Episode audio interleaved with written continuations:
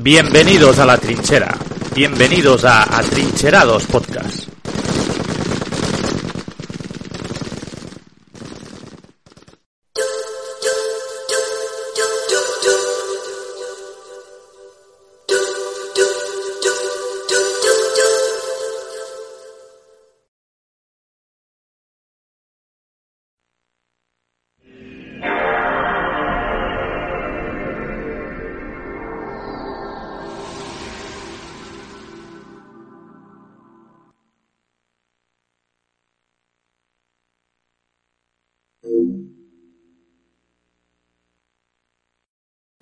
Bueno, muy buena gente. Volvemos ocho meses más tarde, pero bueno, ya vamos a decir algunas noticias aquí a, a Trincherados Podcast.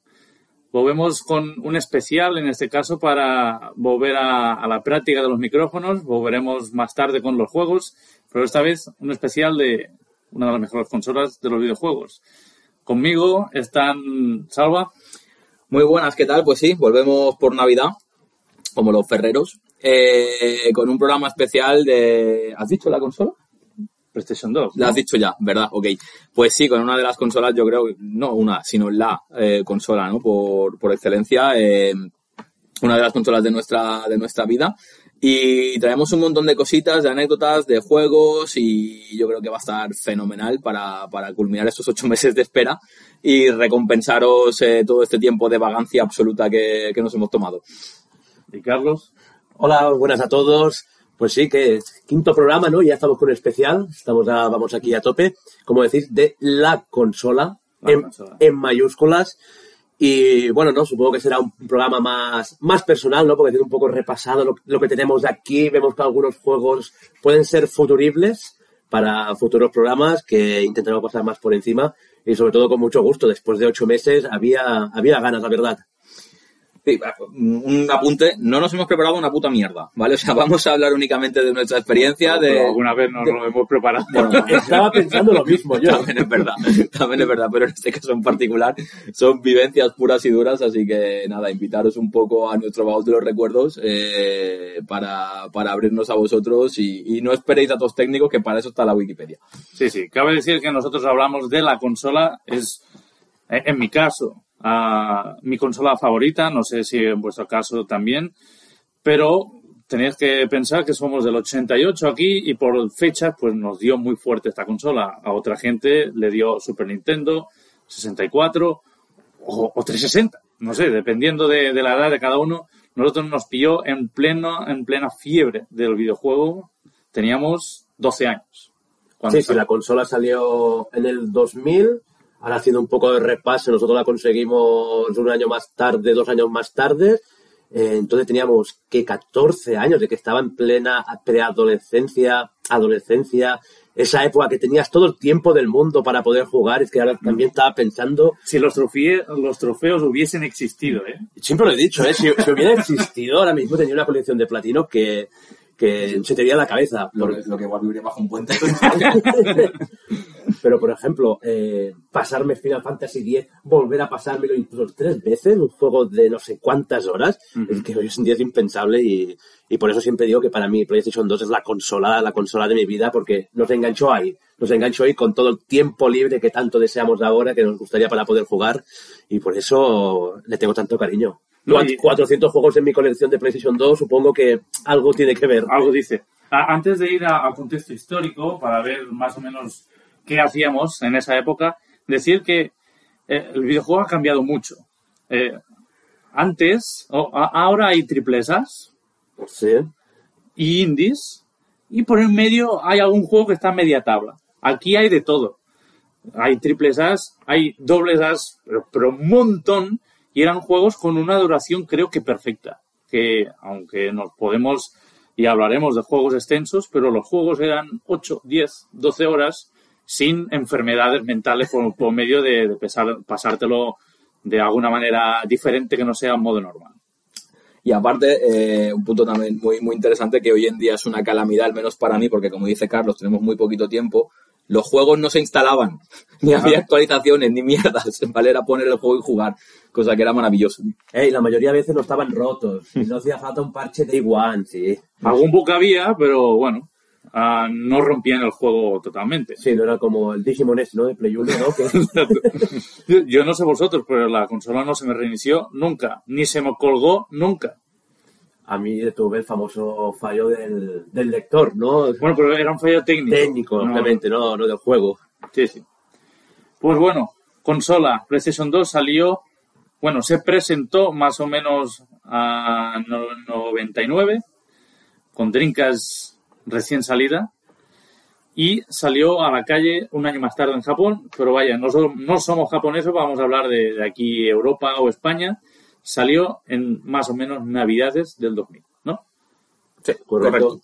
En noviembre que apareció en territorio europeo, con un catálogo de salida, ¿no? Poco, poco... En ese momento era una mierda, pero ahora Eh, lo veo y, A eso me quería decir. y está muy bien.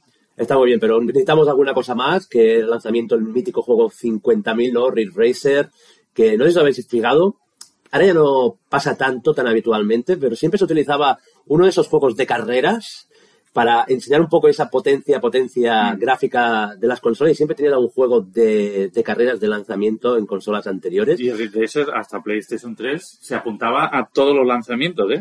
Sí, sí. Eh, no sé si era exclusivo de consola de PlayStation. Sí, sí. El 5 sí, el R Racing, que salió más tarde. así ya no. Pues, pues tenemos ahí, por ejemplo, ese Ridge Racer. ¿Qué más salió por allí? Eh, Tekken Tag, ¿no? Tekken Tag. Tournament. Muy criticado, pero que es un juegazo. A mí me encantó, realmente. Le eché horas y horas. No sé si fue de lanzamiento, pero siempre acabo confundiendo de lanzamiento con el primer año de, de vida de Tora Life, el primer Time Splitter, Sí. eh, alguna cosa más que había por aquí. Eh, FIFA, ¿no? Entiendo seguramente que alguno ah, por ahí. de Mendieta. Exactamente. FIFA 2000, 2001. El que, no, el que, el que olía a césped era el de PS1, ¿no? O ese también. El del de PS1. El de PS1. ¿Era cierto o no era leyenda urbana eso? Eh, Olía, Él lo ol- tiene. olía a plástico. o sea, a césped, diferente, ¿no? a césped artificial. Y los neumáticos de Gran Turismo, bueno. Sí, ¿y qué, qué más? ¿Qué más salió por ahí? MotoGP. MotoGP, que a mí en su día me moló muy fuerte, pero es verdad que solamente tenía cinco circuitos. Sí, eh, eh, era al principio de muchas sagas, Burnout 1 también, Mm. que la idea la ponían, era maravillosa, pero los juegos muy limitados y ya con siguientes entregas los juegos se, iban a, expandir. Yo quiero decir, preguntaros, ¿cómo conocisteis la consola? Porque yo tengo muy marcado el recuerdo. Primero vosotros. En mi caso, no sabía qué decirte, en el, en el sentido de que yo en aquella época ya eh, es, compraba casi casi mensualmente Playmanía, eh, por el tema de juegos de PlayStation 1, que lo utilizaba mucho por el tema, tema de las guías. Bendita época, por decirlo de alguna forma, que no había internet y tenía que tirar de, de esas guías. Y supongo que allí me acabé enterando del anuncio de que estaba por llegar la sucesora de PlayStation 1, que seguramente fue por allí como me enteré de que estaba, estaba viniendo y obviamente no había la locura que hay ahora eh, con solo lanzamiento, con PlayStation 5, reservas que en Bueno, un minuto ya están todas bloqueadas. La locura estaba simplemente en no nos... no, no llegaba no nos enterábamos sí, tanto, obviamente. éramos muy hecho- pequeños. No, y por el hecho también de que no había internet, internet por el medio. Exacto. Pero recuerdo también en revistas que había algunas noticias, aunque cojamos con pinzas esas noticias de la época que a saber qué credibilidad tenían, de que también había locura por el tema, por el tema de las reservas. Obviamente nada que ver con Bueno, actualmente. en, en Japón hubo una locura de, de reservas. Se tenía que, que reservar mediante Internet del año 2000. No sé cómo estaba Japón, pero bueno, aquí vamos muy precarios. Sí. Y, y había gente tres días antes haciendo cola. Los cabrones, los, los japoneses ahí. Me, me encantan esas imágenes. Yo alguna, vez, alguna vez que las recupero por YouTube, tiendas de campaña, con esa calidad de imagen ya VHS. que, que se vea roñosa, me encantan. Pero sí, gente durmiendo tres días antes. Eh, y en esos vídeos que yo he visto, tanto en Japón como, como en América también, eh, vídeos de Los Ángeles. Y la típica foto del primer día. Con No, la, me- la me- voz azul, la voz, La voz azul. azul, es que me, me- me hace mucha gracia ver ese tipo ¿Tú de vídeos. cómo, cómo conociste? Pues más o menos comparto la opinión de Carlos, porque íbamos juntos a la escuela, jugábamos a PlayStation 1. eh, yo me acuerdo que mm, se me puso en la cabeza el conseguirla enseguida cuando se anunció Metal Gear Solid 2, ¿vale? Y por motivos obvios, que si habéis escuchado el primer programa de Atrincherados ya ya sabréis que es mi juego favorito. Eh, me acuerdo que salió a 74.990 pesetas, lo que al cambio que serán 450 euros más o menos. Súmale un 20% más. O, ¿vale? O sea que por ahí, con lo que, claro, quieras que no, eh, era, era un pastizal. Nosotros que éramos chavales, que era imposible que tuvieras esa pasta en ese, 75.000 en, cucas, en ¿eh? ese, en ese momento. Entonces yo lo descubrí por ahí también con Playmanías, con charlas entre nosotros en el, en el colegio y tal. Bien es cierto que tampoco en ningún momento me planteé pillarla de lanzamiento porque como no teníamos pasta y tampoco había ningún juego que me llamara especialmente la atención. Así que seguí sacándole partido a mi, a mi Play 1. Yo me acuerdo perfectamente, yo en ese momento era usuario de, de Game Boy. Eh, imagínate la diferencia, cabrones, que, que me sacabais. Y no iba, no iba a las tiendas de videojuegos, pero aquí en Gerona teníamos un, un Centromail, Sí. Centromail original. Y yo me acuerdo, no me acuerdo qué época del año, pero era antes de salir PlayStation 2. Y yo me fui a buscar un, un juego de Boy. Y vi en una vitrina, como la que tienes aquí detrás, Alba, una PlayStation 2 en vertical y Kazuya mirándote a la cara. Pero japonés. Y la gente sacándose más de 100.000 pelas, que yo no sabía que Centromail ah, importaba am, consolas japonesas. Pues no había salido aquí y la gente pagando, mm, no sé, yo creo que eran más de 100.000 pesetas por PlayStation 2 con, con el Tekken Tag japonés. Y la gente loca, ¿eh? Imagínate la locura hoy en día, que como todo el mundo sabe, PlayStation 2 no es Free Ration. Te la comprabas ahí por las ansias de tenerla ya, que la diferencia que medio año más tarde apareció en Europa, y cuando aparece la consola en Europa, ¿qué haces con esa Play, Te la, PlayStation 2 te japonesa? la comes o la pirateas o a saber qué. Y, y más de uno que la debería poner a 110 voltios, vaya 220 y se la cargar. No sé, yo es así como, como la conocí. Y luego, años más tarde, me acuerdo que mm, tenía que plantearme es comprar una consola y, y aún existiendo PlayStation 2 aca- acababa de salir por el precio, no podía. Y un año más tarde me la compré. No sé en qué situación la conseguisteis vosotros. Bueno, en mi caso, bueno, estaba Salva ha hablado del tema del precio, esas 75 que para redondear ya diré 500 euros. ¿no? El precio de una PlayStation 5 Sí, sí, actualmente. si no ha cambiado nada. Bueno, sin, la subida de 50 euros así que nos han metido, gratis. extra. Sí, sí. Pero es que estoy pensando, todo, en todos los sitios menos en, en Estados Unidos. Es que Ah, sí, allí no. No, no, no. Como allí tiene competencia de Xbox, pues allí no subimos el precio. Eh, pero que hablamos, ese precio obviamente era imposible acompañado de un catálogo así inicialmente, que ahora nos pueden gustar más o menos estos juegos, pero inicialmente poco, poco atractivo, eh, ni te lo planteaba de tener, de tener una. Y realmente al principio fueron muy, muy bajas las ventas, no sé si fue eh, en Japón o, o en América también, pero aquí en Europa sí que fueron muy bajas las ventas, que no sé si os recordáis que al cabo de un año ya bajaron de esos 75.000 pesetas a 50.000 pesetas, que grande ¿eh? el cambio, si lo Hombre. piensas fría, fríamente, es un tanto por ciento muy, muy grande. Y ahí, como yo era muy buen estudiante, tuve la suerte, pues mis padres para las navidades me dijeron, pues mira, me la compraron conjuntamente con el primer, para mí, el primer juego vende consolas que tuvo, que tuvo la plataforma, al menos aquí en Europa, eh, que fue Gran Turismo, Gran Turismo 3. Esa caja roja. ¿eh? la caja roja con el bundle pack ese. Y así fue, esas navidades, eh, la consola de 2000, pues de 2001, que llegó a mi casa ese bundle pack con, con Gran Turismo 3. Así fue como llegó. Pues yo en mi caso, eh, muy parecido a cómo llegó PlayStation 1, porque de hecho, Carlos, tú fuiste el pionero también la otra vez, así que me acuerdo que la probamos en, en tu casa, ya con esa bajada también a 50.000 pavos, y yo la pedí por, por Navidades. No era tan buen estudiante como tú, ¿vale? Pero, Sí, yo lo tuve un par de meses antes y era un regalo avanzado de Navidad, en mi caso. Pero bueno, mis padres se, se enrollaron. eh, además, yo me acuerdo también que esto es un tema curioso, ¿no? Porque eh, sabéis que PlayStation 2 introdujo también el DVD en la mayoría de hogares de- del mundo, ¿no? Entonces, Importa- tenemos que hablar de eso. Es import- hablar, que importantísimo. Que no se escape. entonces, en ese momento, la verdad que no me acuerdo ahora cómo se llamaba la competencia del DVD. Porque sé que estaban entre dos formatos. No, no, esto era con el Blu-ray igual. Era con el Blu-ray, Blu-ray, vale. Pues eh, mis padres que en, en la vida habían comprado un VHS más allá de las películas de Disney que eran para mí, ¿vale? Pues yo les convencí también un poquito con el tema de, de el- como el centro tecnológico, ¿no? De la casa, ¿no? Es que también es, es, es DVD y tal. Entonces, eh, ac- acabó cayendo esas navidades. En mi caso, con uno de los juegos que, que traigo, que luego hablaremos un poquito de él, que fue Tony Hawk's 3. La verdad que no entiendo por qué me pillé este juego, sinceramente. Eh, ¿Al 2 jugaste? Al 2 jugué mucho en casa de Carlos. Yo, y yo creo que por eso, eh, las quedadas que hacíamos para jugar a Tony House 2, los pasábamos la tarde entera. entera.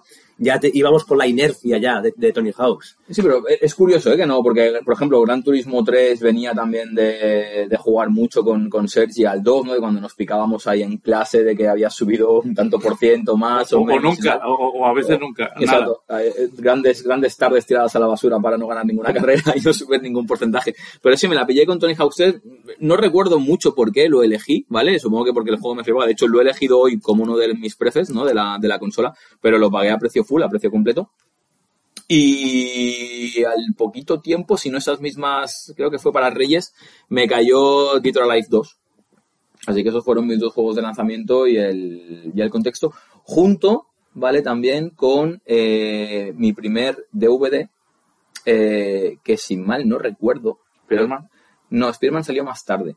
Creo que fue, o lo, lo pillé por mi cumpleaños, eh, La Comunidad del Anillo. Cuando salió en, en DVD, que fue la primera película que me pillé. Mm. Yo me acuerdo cuando llegó tu PlayStation 2, Carlos, a casa. Yo esa tarde la tengo grabada, Hostia. la tengo grabada a fuego, jugando con tu hermano, jugando con tu hermano a, a Gran Turismo 3 am, en primera persona, que eso me, me volaba la cabeza. Yo nunca me había planteado jugar un, un juego de coches en primera persona. Y, y yo loco, y me acuerdo, no sé si fue casualidad, pero no sé si fuimos expresamente a ver la PlayStation 2 o que quedamos en tu casa y ya nos la enseñaste porque estabas allí. Yo loco, loco, loco, co- co- ese día se me quedó grabado a fuego. Como, como he dicho antes, ese año yo me compré PlayStation 1 y a, a- cuatro cucas yo me compré todos los must have. Bueno, todos no, pero los 10 must have en esa época. Y me compré ah, Metal Gear Solid 1. Y yo me acuerdo que cuando yo estaba flipándolo con el 1, vosotros estabais flipándolo con, con el 2. Y dije, bueno, bueno, no será para tanto. No será para tanto cuando vi Snake ah, reflejado en el suelo de, ¿cómo se llama? Como la cocina, ¿no? Del, Del carguero. del Sí. carguero y reventando melones y, y sobre todo ah, una, una tontería, subiendo escalones de nuno en nuno de forma realista. Y yo dije, me cago en mi puta, mi puta vida. Y, y allí dije, estas navidades, o sea, PlayStation 1 la tuve de cabecera un año solo. Aproveché muchísimo, pero la consola está nueva. Y yo me compré al siguiente Navidad, que fueron las Navidades del 2002. Si vosotros fueron las Navidades del 2001 Sí. pero yo las navidades de 2002 con tan tan ansia que yo me compré Code Verónica en verano sin tener la consola pero para, para poder lamer el, el, el juego que estaba Platino Platino y, y pude estrenar la consola con Code Verónica Project Zero que lo vamos a tener aquí Final Fantasy X y Metal Gear Solid 2 que en Metal Gear Solid 2 Matías Prats hablaba por la por la tele de que se iba a retirar pues por los mismos motivos que el uno que ya hablamos. Sí, el Pentacemil, ¿no? sí. Y, y decía ah, yo me acuerdo Jordi Pujol en la tele diciendo que ese juego se iba a retirar y yo dije una mierda yo me quedo sin, sin ese juego y me, me rondé todas las tiendas de Gerona no estaba y tuve que ir al mítico corte inglés con sus 70 pavancios y, y los compré. 70 euros, o sea, lo que, 70 euros. Lo que no has pagado nunca más por un juego. Y, y me acuerdo que la consola me la compré en un MediaMarkt 44.000 o 42.000 pesetas. Creo que 44.000. A- Aún tiene el precio mi consola, pero 44.000 pesetas. Me acuerdo. Y bueno, y también explicar un poco qué consiste el podcast, porque estamos hablando, traigo un juego, traigo un juego, y no hemos explicado un poco... Bueno, más tarde vamos a, a traer Sí, cinco eso. juegos por barba, por lo tanto 15 juegos, tampoco representativos de la máquina, no que sean los mejores o peores, pero son los que nos marcaron. O, se- o no los mejores, pero los que nos obsesionaron más. O, Los que más nos marcaron a un tema personal a cada uno. O tienen una que- historia- que estamos, que estamos aquí. Exacto. Eh, DVD. Hay que hablar del DVD. ¿Cuántas, ¿En cuántas casas, como en el caso de Salva, entró PlayStation 2 con el niño diciendo, es que tiene reproductor de DVD? Yo también, bueno, yo no tuve que convencer a nadie, era para mí, pero yo me acuerdo que tenía un, un papel y iba haciendo eh, con la paga semanal los cálculos de cuándo iba, qué, qué consola me podría comprar. Y me acuerdo que GameCube estaba mucho más barata. Y GameCube me, me atraía igual que, que PlayStation 2, pero fue el DVD. Yo dije, yo quiero un DVD. Y fue el DVD. Eh, yo en ese momento, que además de todo el- el tema del VHS estaba ya totalmente muerto, ¿no? Eh, muchas tardes de, domingo yo recuerdo viendo El Rey León, eh, Aladdin, las típicas películas de Disney en bucle. Además, es, es que ahora ni me lo planteo porque tengo Netflix con un millón de películas y soy incapaz de seguir una sin, sin dormirme, sin mirar el móvil y en ese momento era una tarde de domingo igual ver dos veces El Rey León. Y en mi casa eso sí que tuvo su, tuvo su, su gancho. Luego, es lo que os comentaba antes, realmente mis padres creo que no tienen ninguna película suya. Eran todas tuyas. Eran todas mías, porque El Señor de los Anillos, Matrix, eh, eh, Spider-Man y todo esto. Pero era mucho más barato eh, comprar PlayStation 2 que comprar un reproductor eh, de DVD de, de la época. Y yo creo que eso fue una jugada maestra de Sony para, para meter el sistema en, en- en muchos hogares. Y yo creo que esa fue la clave de que estemos hablando del sistema más vendido de, de la historia. Estamos que en un contexto que todavía no hay internet, por lo tanto no, no hay obviamente ni Netflix Bueno, ni nada de eso. Internet había, pero Muy, estaba... muy, muy precario, ¿no? Y con calidades, cuando te los bajabas de ahí del caza o del emule, no eran muy, muy buenas.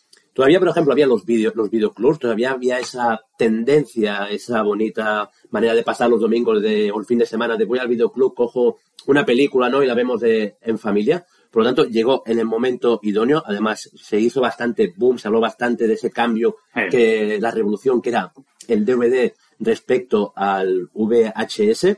Y por eso fue, para mí, la clave, el punto clave de que fuera la, la más vendida. Porque si no, no hubiera entrado en muchas, en muchas de las, de las casas que entró. y la retrocompatibilidad. Ayudó mucho a que no te tienes que deshacer de tus juegos porque vas a poder jugar. Bueno, de hecho, la primera consola retrocompatible pura y dura. Pues los otros o necesitabas un conversor o algún Game Boy, Game Boy Color más o menos, pero la primera consola que te decía, no, no, no te deshagas de tus juegos porque lo vas a poder jugar. Bueno, y también otro factor, ¿no? Aunque yo en ese sentido estoy libre de pecado, pero el tema de la piratería, que también al final eh, explotó y las tarrinas de videojuegos estas míticas, que yo, por cierto, nunca tuve. O sea, no he tenido en mi vida una consola pirateada, tío, así que... Aquí, aquí hay uno que sí. ¿eh? Yo sí, sí, pero. No, no, no me escondo, al final, es lo que digo. El No, primero que, que, no- que esté libre de culpa, que tire la primera piedra. Sí, sí, yo tuve PlayStation 1, pirata, en- pero en cambio PlayStation 2, que era la que todo el mundo tenía, ahí sí que estoy libre de culpa. Aunque se pirateó muchísimo PlayStation 2, yo diría que hay más PlayStation 1 piratas que dos. Hostia, yo igual 50-50, ¿eh? no lo tengo muy claro. Pero sí que es verdad que las tarrinas eran muy, muy míticas. Eh, aunque insisto, nosotros creo que ya esa vena, a pesar de no tener un duro en esa etapa, ya nos dio esa vena coleccionista, ¿no? De recuerdo nuestras conversaciones que si es caja buena, caja platinum, Ya- Eh, éramos tiquismiquis. ya éramos tiquismiquis, tío. Eh, Ahí eh, el, el- el mítico pozo sin fondo de los manuales. Señores, ¿qué hacíais con los manuales? ¿Por qué se pierden los manuales de los juegos? O sea, ¿en qué momento sale de la caja y no vuelve a entrar? No sé, pero tú vas a comprar juegos de segunda mano y es que te toque la lotería, que un juego que busques tenga un manual. Y lo que hablaba de los Platinum es que yo recuerdo, en las revistas salían, "Ah, este mes saldrán tal juego en Platinum. Digo, pues yo estaba allí en la tienda, pero digo, vale, toca la liquidación de que los juegos de caja buena los van a bajar antes de que entren los Hay Platinum. cinco unidades ahí muertas. muertas, ese bypass, a- a- ahí tengo que estar. Recuerdo que, por ejemplo, Jack and Duster aproveché eso para, para hacerme con una caja buena y no la Platinum Sí, sí. pendiente de... O- Hoy en día diría que retiran. Se vuelve a, a la distribuidora y dicen, no, no, tiene que ir con caja diferente, digamos. Yo sí recuerdo con el tema este de que hablabais antes del internet, eh, en mi casa, uy, uy, el perrito.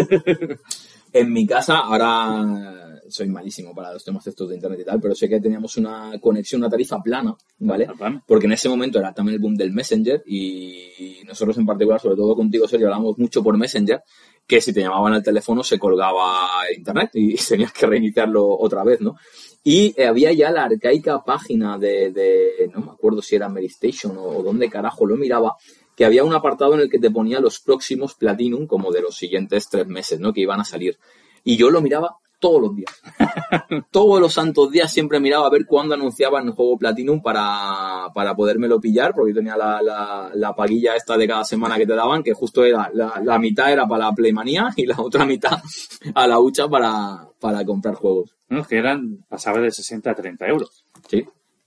Sí, sí, no, era el 50%, o sea, estaba... Dos por uno. Sí, sí, realmente, para como estamos en aquella época, Estaba genial y además en aquella época ahora gracias a Dios tenemos trabajo y compramos juegos como locos, pero ahí te pillabas un juego y tenías que tirar de él 3, 4, 5, 6 meses tranquilamente.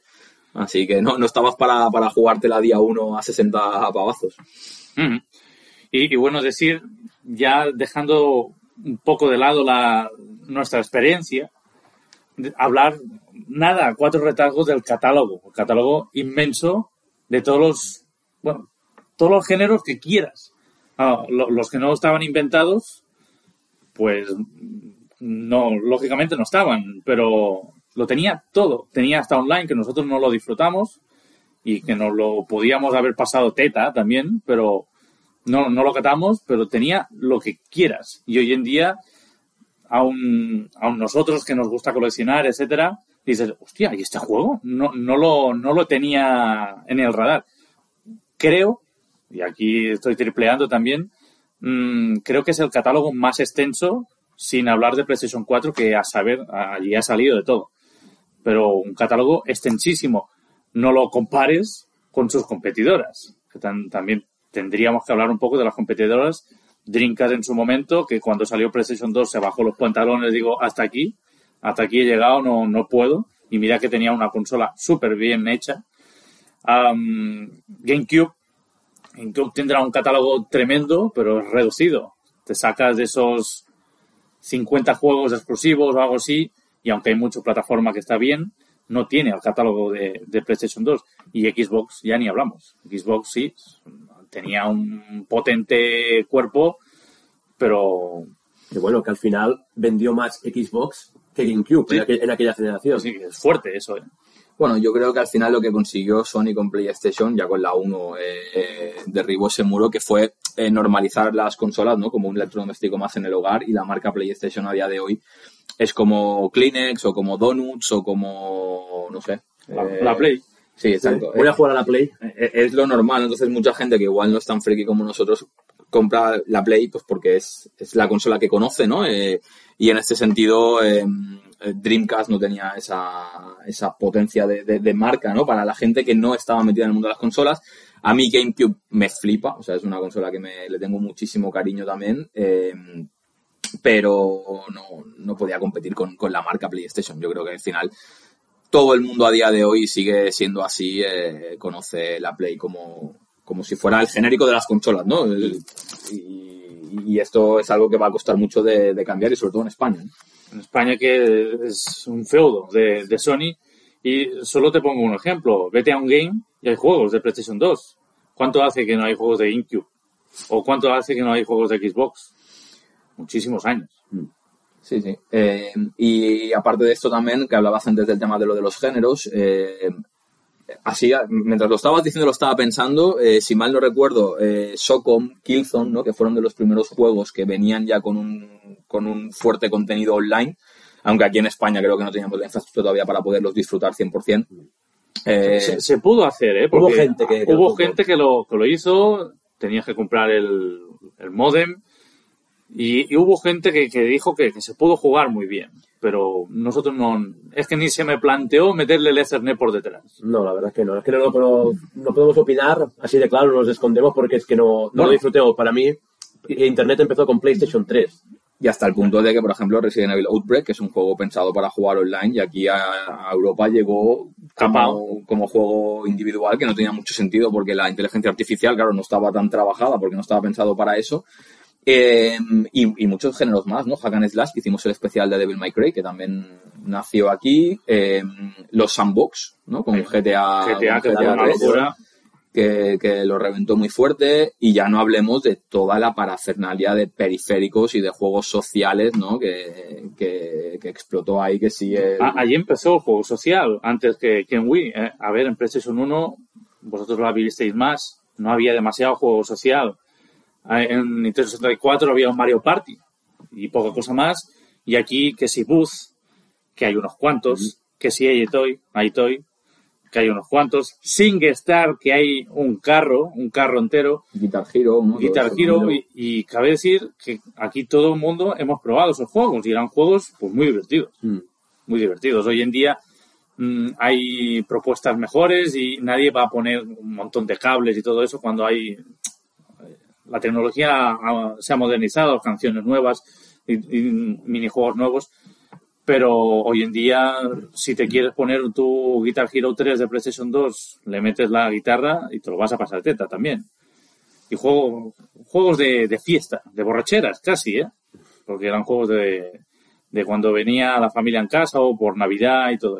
Lo que luego Wii cogió como, como legal. Muy bien, pues ¿qué? ¿Pasamos a hablar de juegos o qué? Vamos a hablar de juegos. Os digo, no son los 15 mejor- mejores juegos, pero son 15 juegos que nos gustaron mucho. Algunos no nos vamos a... Porque, por ejemplo, veo tú, Salva, que tienes Vice City.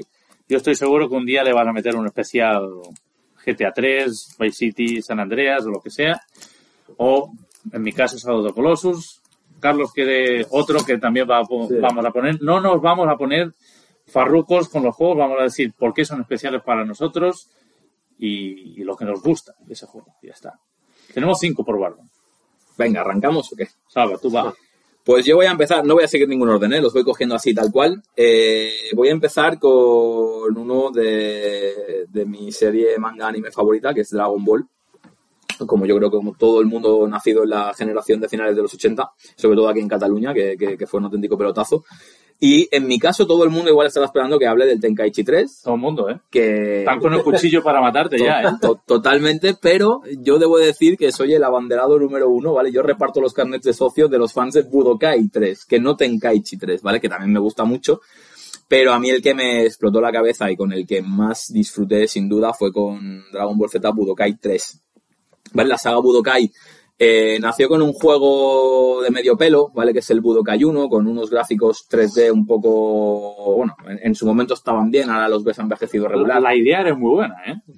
Sí, la idea era buena porque además era un juego fiel a la historia, o sea, recreaba las imágenes de- del anime. Eh, yo creo que su mayor defecto era la plantilla de, de personajes, que rondaba los 20, y eh, sobre todo que terminaba en la saga de Cell, de, Célula. Eh, la saga de Buu no estaba incluida, por tanto, era eh, Science, Namek y la saga de los androides, ¿no? Entonces un juego con unas mecánicas en su día, pues, pues muy bien implementadas, con, con los ataques de ki, lo que es lo típico de un juego Dragon Ball en, en tres dimensiones, con secuencias del anime que, que molaban fuerte. Luego salió el 2, que el 2 sí que estaba muy enfocado en la saga ya de, de Buu, y ya la, la guinda del pastel fue el Budokai 3. Y os voy a contar cómo lo conseguí, porque eh, me acuerdo de una pateada histórica desde en lo que era la ruta del, del viciado. que alguna que vez hemos hablado por aquí. Lo alquilamos antes. Lo alquilamos antes, correcto. Vale, lo alquilamos un fin de semana antes para, para trastear con él. Y en una de estas míticas, ruta del viciado, yo iba a MediaMark ultra hiper convencido de comprarme GTA San Andreas. ¿Vale? Que era una fiebre. Que era una fiebre, pero Una fiebre. absoluta. Y, y en el último momento estaba, me acuerdo, en MediaMark, tenía los dos en la mano, yo veía a Goku, eh, que sale en portada con Super Saiyan 4, que me flipa esta transformación, con Cooler, con Broly, y es que estaba con el GTA en la mano y digo, no, tío. O sea, me tiraba la presión de querer coger eh, San Andreas, CJ no mola tanto, ¿eh? pero, pero hice ahí un volantazo y los despisto y a última hora me, me presento en caja con, con Budokai 3 en la mano, que lo compré a precio, a precio completo. Y bueno, ¿qué es lo que tiene este juego? Primero, un plantel de luchadores muy extenso para, para, para esa época, todos con sus transformaciones, unos gráficos cel shading que en ese momento eran, eran bueno, prácticamente sacados del, del anime. Decías que era el anime. En ese momento decías, es el anime. Exacto. Yo recuerdo la, eh, el, el botón de esquiva, eh, donde el personaje no se protegía simplemente, ¿no? Como, como suele ser habitual en un juego de lucha, en el que pues cruza los brazos delante de la cara y, y absorbe todos los golpes, sino que ahí el personaje esquivaba los golpes, rollo con una animación Sí, eh, movía, hacía chiquito, ¿no? Hacía el, la patadita esa. parecida con Dragon Ball, un personaje está muy chetado, ¿no? Y va otro y, y le empieza a pegar y, y lo va esquivando casi a cámara lenta, ¿no? Pues hacían esa animación, tenías la posibilidad de teletransportarte detrás del, del, del oponente. Bueno, uy, madre del señor. Es lo que tiene Dragon Ball, tú. Exacto, pues se loca hasta los perritos. Eh, ataques finales, eh, transformaciones dentro del propio combate, eh, fusiones, los personajes de las ovas y una especie, a día de hoy, que ahora esto va a sonar muy, muy flipado, ¿no? Pero era una especie de mundo abierto porque tú los combates volabas por el planeta y tenías varios puntos, ¿no? Pues había como algunas zonas de, en las que hablabas con un personaje determinado, que te daba pues una habilidad o que te mandaba a otro lado. Era una especie de, de mundo abierto muy, muy, muy arcaico, muy en sus inicios, pero que yo volar con Goku, volar con, con Gohan, con Piccolo, eh, por, el, por el open world, me, me flipaba. Es que muchas veces me entretenía a dar vueltas al planeta porque con, con L1, si mal no recuerdo, creo que podías como, como sacar el ki, volar más rápido. Mm. Y me entretuve mucho con eso, con sacar todos los personajes y tal. Y Y- que el juego no era lineal, te podías saltar cosas eh, para secretos, etcétera, te los podías olvidar. Sí, había combates como de para conseguir habilidades, eh, algún ataque concreto, em, etcétera. Y de este juego, sobre todo, recuerdo pues jugar con, con nuestro colega Andy. eh, teníamos a Goku nivel 99, chetadísimo. eh, combates con 7 barras de vida que nos duraban una tarde. O sea, era el que fallaba una esquiva, que esto que os digo que se teletransportaba detrás, el que fallaba una esquiva perdía el combate. Fallando una porque el otro no iba a fallar, entonces simplemente era una ruleta de a ver en qué momento uno fallaba, el otro le devolvía el golpe y entonces ya era ataque tras ataque tras De ataque. fatiga, ¿eh? era un, un combate de Bueno, fatiga. que yo de eso, mi, mi experiencia es, con mi caso, con, con mi vecino, y también lleguemos a los niveles pro. Y era un cálculo de la barra de ki, era, estaba más pendiente a ver cuánto ki tenía el otro, para que cuando el tema de las esquivas, gastaba unas barras de, de ki, sabías, vale, si empezamos con la guerra de esquivas, gano yo porque tengo más, más ki. Y era ya, te tenía que fijar, el que digo, eh, Sí, que sí. nunca me ha pasado, en tener que fijarme para saber las esquivas de ki. También lleguemos a los niveles, eh, impresionante. Y es que me ha hecho recordar eso, ahora explicando Era, era una partida de ajedrez. Y de estos juegos que hablábamos antes, ¿no? Que yo creo que en esta generación a nosotros nos pilló en la edad ideal para exprimir al máximo los juegos, de, de pasárnoslo al 100%, me acuerdo, en todos los niveles de dificultad, jugaban extremo. Eh, con, con este colega, con Andy, teníamos también la, un poco la misión, ¿no? Que nos hacíamos nosotros, que igual a día de hoy podría ser un, un, un trofeo, ¿no? Que era matar a cada enemigo con el ataque con el que realmente se eliminaba en la, en la serie, en la ¿no? serie, que normalmente era para desbloquear un personaje, ese personaje secreto. Entonces era, bueno, una, una barbaridad. O sea, un juego que dominábamos al 100%. Todas las técnicas, eh, todos los ataques finales, las transformaciones. Vamos, le saqué todo el jugo. Lo de y- las cápsulas, otra mandanga, ¿eh? Lo de las habilidades que te las tenías que poner o no. Correcto, te las tenías que equiva- Entonces, claro, depende de lo que te ponías, por ejemplo, ¿no? Recuerdo un caso concreto de, de la fusión. Si tú querías conseguir a Goku fu- fusionándose con, con Vegeta para tener a Gogeta, pues eh, solamente podías equipar la cápsula de la fusión. Entonces, tenías que llenar, ya no. claro, tenías que llenar las barras de, de ki para poder eh, implementar el ataque. Era como si uh, echaras, como si lanzaras el ataque especial, ¿no? Eso para hacer la fusión, si no recuerdo mal. Claro, ¿no? y para poder llegar a eso necesitabas llenar las barras de ki. Para Sí, llenar las barras de ki tenías que atacar al oponente, con lo que le atacabas a puño pelado porque no tenías ningún tipo de ataque. No. Era un muñeco pelado. Claro, Sí, no salía cuenta. jugabas con Goku en estado base que daba puñetazos y patadas sin nada más. Y necesitabas o bien cargar tu ki, que el otro tenía que estar sumándose en puro para que te dejara hacerlo, o eh, atacarle a puñetazos hasta que llenabas las barras y podías realmente hacer la, la, la fusión, que luego ya te aparecía, pues, Goyeta en este caso, chetadísimo con Ah. todos sus ataques. Tenía recompensa luego. Exactamente. Así que para mí, juegazo. Todo el mundo conoce Tenkaichi 3, ¿vale? Que está de puta madre. Pero Budokai 3, mmm, bajo mi punto de vista, es el mejor juego de Dragon Ball y no ha sido superado a día de hoy en este formato, ¿vale? Porque luego también, evidentemente, Fighter Z Sí, eh, es otra cosa. Es otro, es otro estilo de juego que, que está de... de No, no podemos comparar Fighter Z con este, pero es, es- esto es un tipo, no me matéis, Tekken, vamos a decir. Fighter Z es un tipo Street Fighter, ¿no? Así que nada. Entre comillas, entre muchas comillas, ¿eh? Este es eh, mi primer disparo, ¿no? En, en- en esta selección y probablemente uno de, yo te diría que igual el, el- el juego al que más cariño le tengo del sistema. Y, y ahora, porque me gusta decir- decirlo, para jugar este juego, o PlayStation 2 o hay una versión HD. Tenemos una versión HD en PlayStation 3, que por cierto tengo el platino. Ahí lo digo. Eh, o sea que no lo pude hacer en Play 2 porque no existía, pero me compré el juego en Play 3 para sacarlo. Hay una versión que lleva el Budokai 1, precisamente del que os he hablado al principio, y el Budokai 3. El 2 no, es estas cosas que hacen. Creo, creo que se perdió el código o alguna cosa. Se perdió el código o por alguna licencia, porque te acuerdas que hay, hay mm, diseños diferentes que no salieron nunca en el anime, en el Budokai 2. Pues quién sabe, no lo sé si, si había alguna licencia y no se puede hacer. Pues está en, en- a día de hoy en PlayStation 3, creo que también en Xbox, En 360, en sí. 360, ¿verdad? Eh, y diría que en ningún sistema más, porque el Budokai 3 no salió en Nintendo. No, Así que nada, cedo el testigo. ¿Quién se anima? Carlos, va. Pues va, yo voy a empezar con el juego que os he hablado en la introducción, el que fue mi, mi primer juego de, de la consola que me vino en ese bundle pack. Aquí todo el mundo también te está con el cuchillo esperando que digas el otro, ¿eh? El otro, pues para mí, para, para mí es este. Para mí es este que es ni más ni menos que Gran Turismo, Gran Turismo 3. Es lo que decimos, ¿no? Es los juegos nos han marcado, no que sean mejores o peores. Pero Porque bueno, el famoso, bueno, famoso hoy en día es el 4. es el 4. Pero igualmente, ¿cuál es mejor si me preguntas directamente? Yo te digo el 3. O el 2. No, ya, ya me entiendo. Sí, sí, sí. Pero, claro, yo, yo tú te dirás el 1. Puede ser, pero en mi caso, obviamente, el 3 fue el primer juego, eh, el, el único juego que estuve en la consola durante dos meses, el que, que explicabais también vosotros que os explotó la cabeza cuando lo visteis en movimiento, y para mí también fue, para mí fue el primer vende, vende consolas. Eh, recuerdo cuando se tanteaba que iba a llegar PlayStation 2 en mi casa, o sea, ¿sabéis cuál- qué juego estaba pidiendo yo? Estaba pidiendo Crazy Taxi, y No viese, pero claro, es ya, totalmente pero diferente. estamos comparando y al final llegó el bundle que recuerdo que en Hobby Consola en su época ya le cascaron un 99. Sí, sí, 99. Un 99.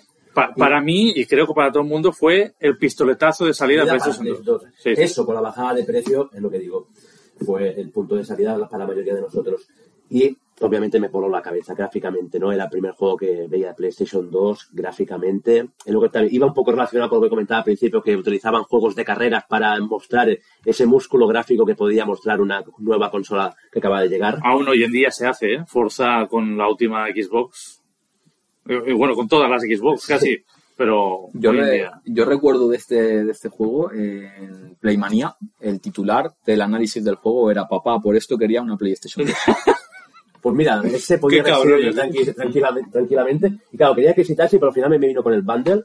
Y, buah, mm, digo, la mejor decisión, no sé qué pasó por ahí en medio que no llegó ese juego que llegó el bundle, pero la mejor decisión que, que pude.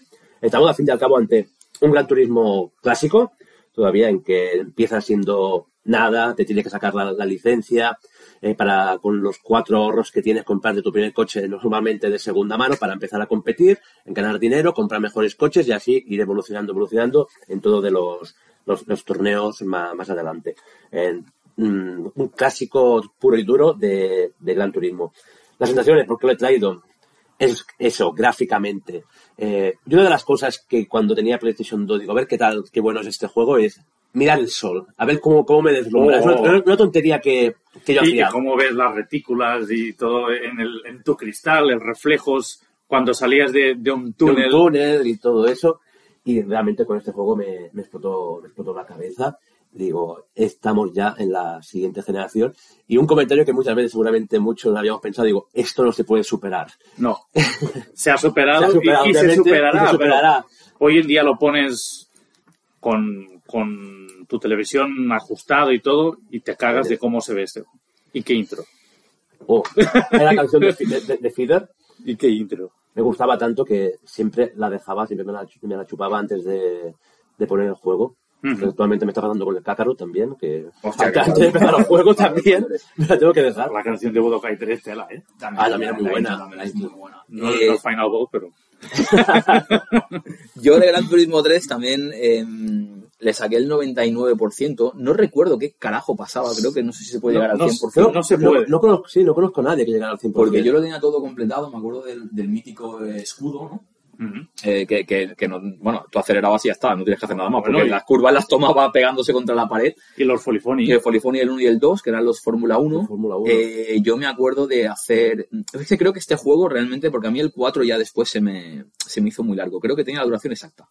O sea, era un juego largo que para sacar el 100% o el 99% tenías que invertirle tiempo, pero sin, sin tantas historias como luego tengo el 7 por aquí y, ya son demasiados jaleos, ¿no? Aquí era el carnet y el, y el, y el torneo.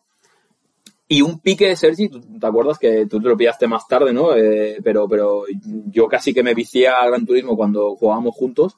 Y un pique cada día también, igual que hicimos con el 2, de ¿a cuánto estás tú? ¿A un 68, a un 69, a un 70? Sí, sí. Yo, yo llegué a un 98. Había una resistencia que, que se me atravesaba y cuando a la última vuelta hacías trompo, te, te adelantaban y decías dos horas más, decía, uff. Pero bueno, lo tengo, no lo completé, pero un 98% es casi como completarlo. No, no, no. casi como completarlo. Es el Gran Turismo que le, le he echado más horas que el 2 y para mí es mi preferido. El, el Gran Turismo 4 ya se, se iba con las resistencias de 24, horas, horas. que lo po- podías poner a por 2, iba a 12 horas. El coche luego ya podías poner lo que no lo, no lo manejabas tú, eras como el manager de Sí, carrera. en el modo B-Spec, que se y, dice. y, y no. Pero no. ya perdía. Yo justamente es por eso que para, para mí es mejor. Lo que dice Salva, la duración perfecta. Tienes una resistencia que sí, tres horas, ¿no? Una carrera se puede hacer dura, pero se, se puede hacer. Yo recuerdo que me turnaba con, con mi hermano, pero es que la 4 ya se fue, se fue, se fue de madre y por eso me quedo, me quedo con el, con el 3. Qué bonita es la caja roja, ¿eh? Mucho, mucho. Sí. La tenemos aquí delante, es, es preciosa. La caja roja que venía Exclusiva en el pack este el bundle. del bundle de, con PlayStation, PlayStation 2. con- Ujú. Y bueno, y con este, digo, no me quiero alargar más porque Gran Turismo ya todo el mundo lo conoce. Actualmente tenemos el 7, que es por, por el ¿No? medio. Y, y es difícil hacer un programa de Gran Turismo. O sea, hem- hemos hablado de eso Mm. y pocas cosas se pueden decir mucho, no, no tiene un argumento, no tiene nada. Para hacer un día un especial de Gran Turismo es difícil. Sí, no lo veo, ¿eh? Nunca me lo había planteado, pero cuesta encontrar vivencias, ¿no? En... Más ese momento inicial que gráficamente te explota la cabeza, Mm. pero luego complicado dar Bueno, vuelta y- en un circuito. Y eso que, si no voy mal encaminado, creo que Gran Turismo 1 y 2 son los juegos más vendidos de Play 1, ¿no? Ujú. El primero ¿Verdad? el más vendido. El primero, ¿verdad? El segundo no sé en qué posición está, pero debe estar por ahí. Y nada, pues con este Gran Turismo así quería empezar yo mi selección de juegos. Que Juegazo. Sergi, ahora es tu turno.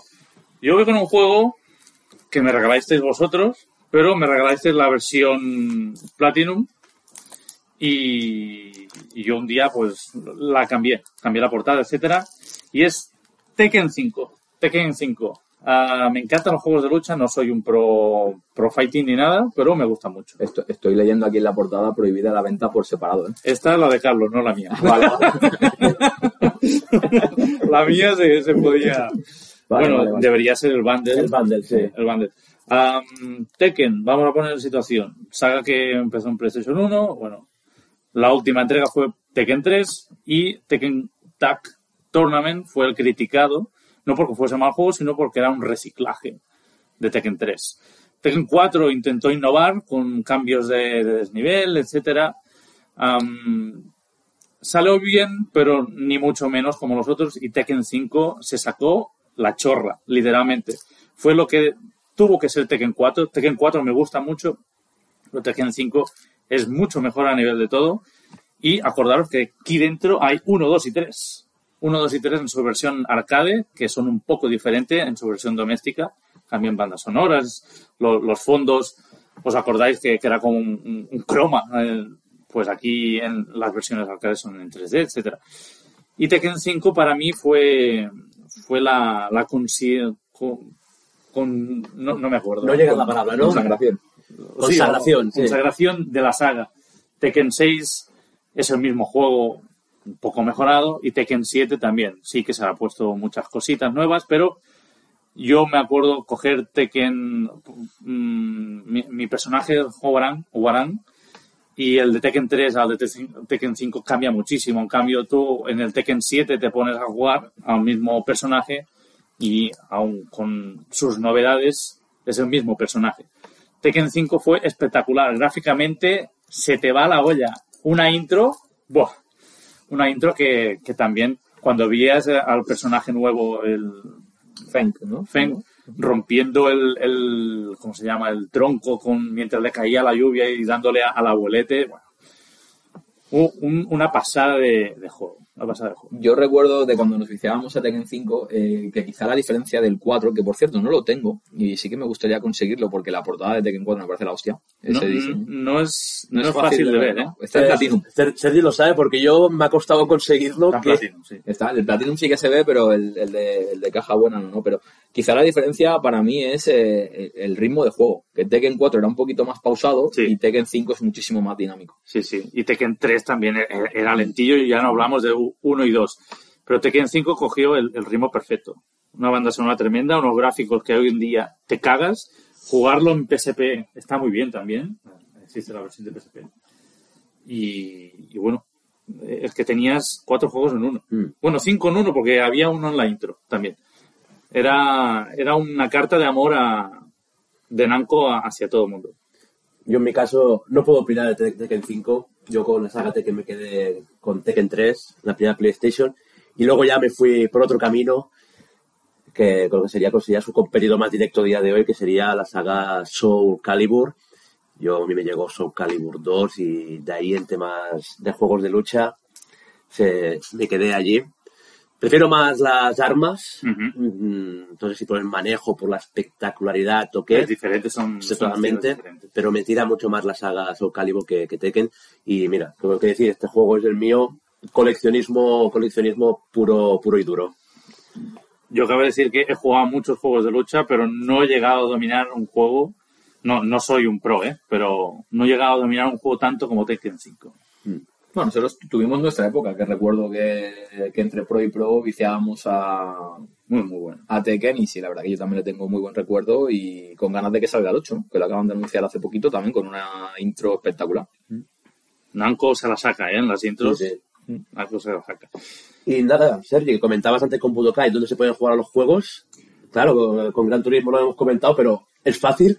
Tekken 5 hay PlayStation 2 y hay su versión mejorada, Dark Resurrection, en PSP en físico y en PlayStation 3 en digital. Si es que aún está abierta la, la, la tienda digital cuando estéis escuchando esto. Ah, está abierta aún, ¿no? La atrasaron un año. Creo que sí, que la Con un año por la ¿no? sí, sí, sí, sí. Pero vaya, Tekken 5 en PSP o en, en PlayStation 2. Y Gran Turismo 3 solo, Gran Turismo 3 es solo en PlayStation 2. y- Sí. que he olvidado. Y, y además que no le interesa ah, que salgan otras. ¿Quién, va a jugar a Gran Turismo 1 teniendo el último? Que, que ha salido como la puta pena, pero bueno. Muy bien, pues nada, me toca.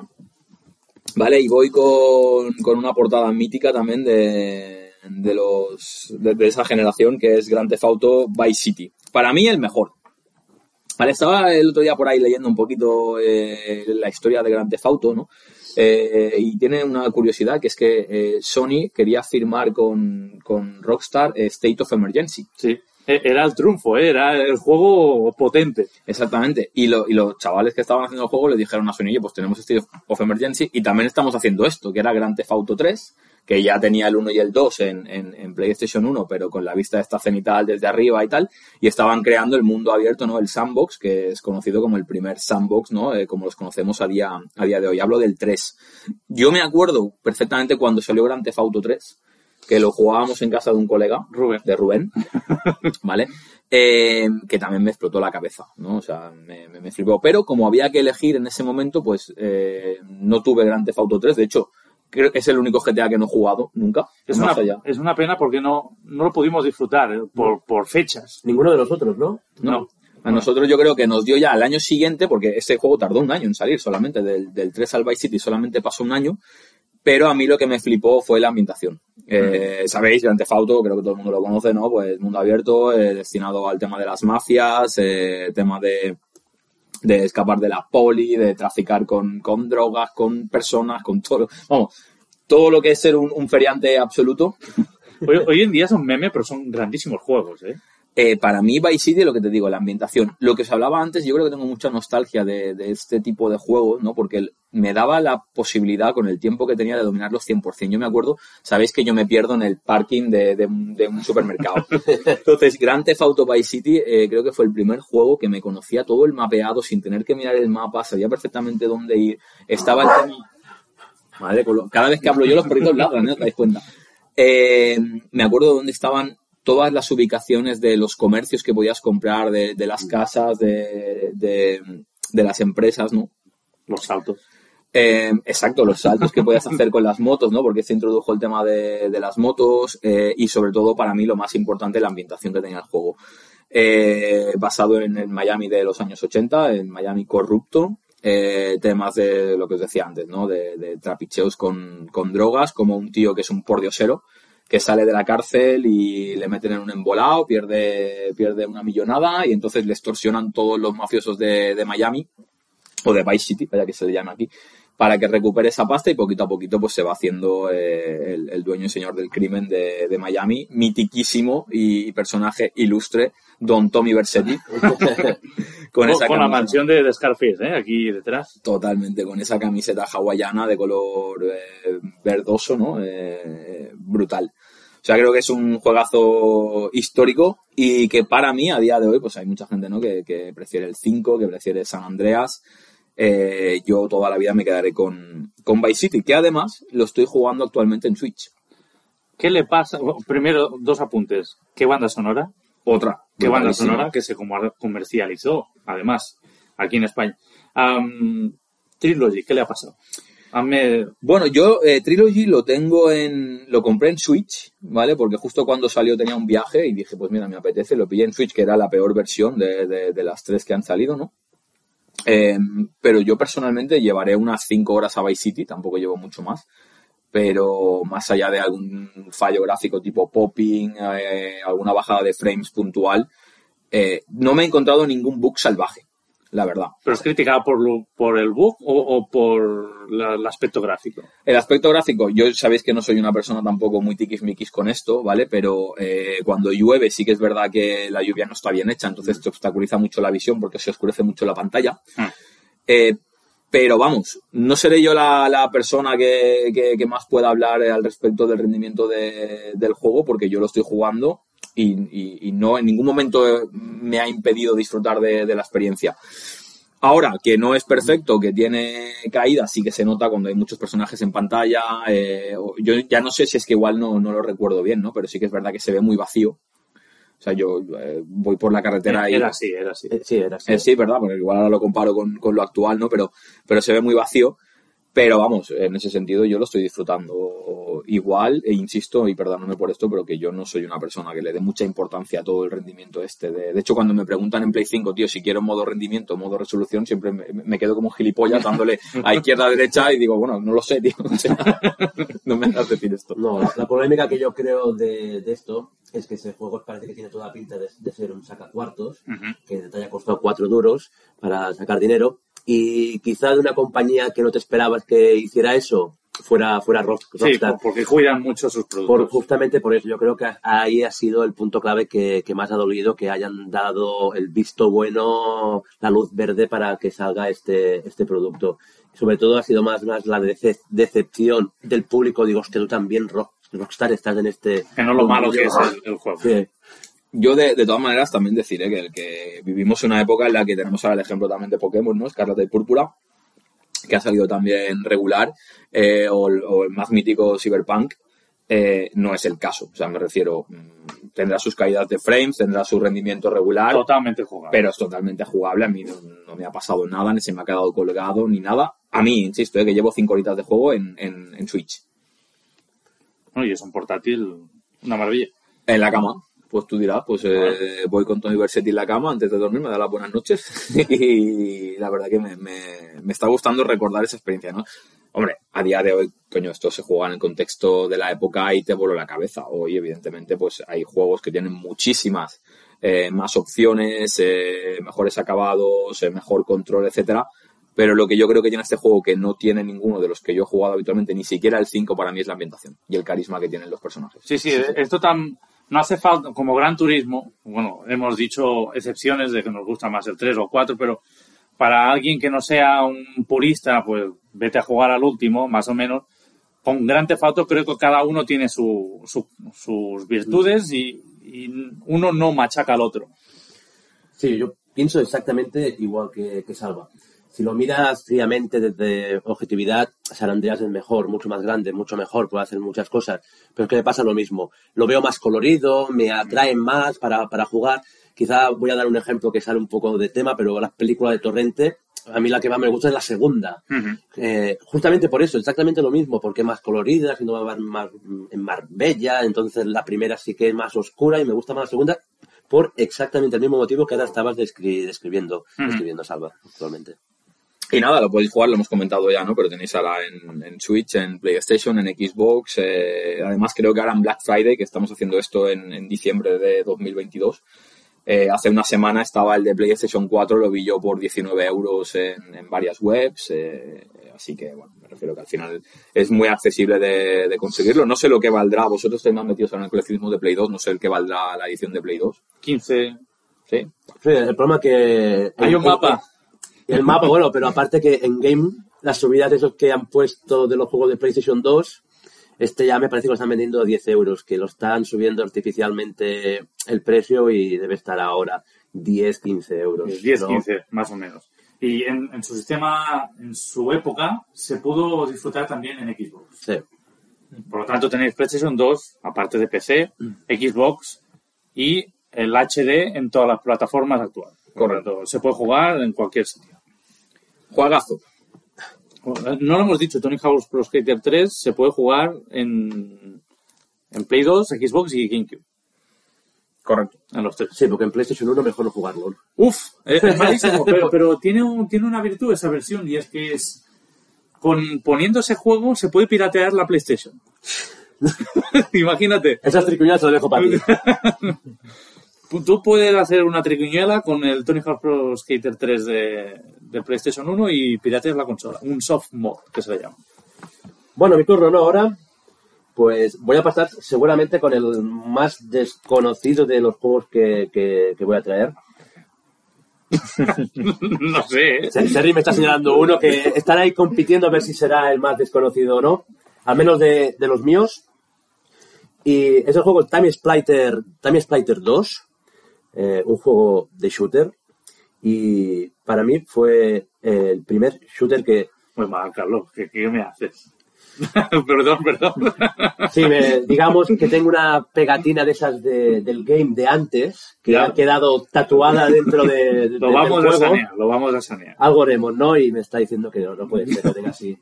Ah, pues eso, yo creo que fue el primer shooter que yo he tenido, el primer shooter que he disfrutado y lo primero que me voló la cabeza de este juego, ese lo acabé comprando porque Playmanía le cascó un 10. Un 10, sí. De hecho, sale aquí en la portada, Playmanía 10 de 10.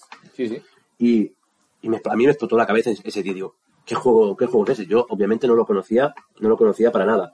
Me leí análisis, shooter, y me lo pedí para aquella, aquellas navidades. No sé cuándo salió, pero debió ser... Mi recuerdo es que leí el análisis en noviembre, pues me lo pedí para, para navidades y lo primero que me voló la cabeza de este juego fue el control. Porque este juego ya utiliza los controles actuales, como podía ser un Call of Duty, de los dos joysticks para moverse. Que no sé si el primer juego, incluso no sé si el primero se controla así, pero para mí fue el primero y para mí me voló la cabeza. Eh, en PlayStation 1 lo, inventó Alien Resurrection. Pero vaya, en el 2000 o algo así, este juego era... Por eso digo, no tengo ni idea cuál fue el primero, pero a mí eso ya me voló la cabeza. Digo, qué bien se controlaba que es lo que estamos viendo hoy en día, pero cómo se controlaba y eso ya, para empezar, me, llamó un montón. Del juego en sí, que ahora voy a entrar un poco la historia que trata, ¿no? Está muy relacionada con el, con, el primero, ¿no? Estos son tres juegos, una, trilogía que los tres cuentan una historia. Aquí en el segundo entras en una nave eh, controlada por los Time Splitter, que los Time Splitter son los malos, los malos del juego, a conseguir unos cristales que pueden salvar a la humanidad que está siendo conquistada, exterminada por esos Time Splitters. Y llegas a la nave en modo de infiltración y te cierras en una, en una sala donde hay un arco a lo Star Trek, donde eh, te lleva a diferentes portales que te, llevan a diferentes épocas del, del mundo y, de- y del tiempo. Pues tú antes de coger los cristales en esa sala, unos Time Spiders cogen cada uno los cristales y se meten dentro. Tu misión, pues entrar en el cristal, en ese aro, e ir pantalla por pantalla a recuperar esos En cristales diferentes épocas en de... diferentes épocas. Claro, recuerdo que recientemente hicimos una partida tú y yo, Sergi, Sí. porque la historia también se puede jugar en modo multi, multijugador, que también es un plus más. Es, aparte del, del monojugador, que ya es muy bueno, este juego destacó muchísimo por campaña multi y multi deathmatch, digamos. Deathmatch, bandera, etcétera. Bueno, es lo que quería entrar después en tema de los modos. Ahora quería entrar por el tema de historia. Para mí, que me encanta en el tema de los viajes en el tiempo, como puede ser Regreso al Futuro. La primera misión era una base rusa de los mediados de los 50. Pues ahí tienes que conseguir el, el cristal. La segunda pantalla te ibas a la zona de los casters de no sé qué ciudad, de, de, Chicago, América, de América, algo uno así. de estas.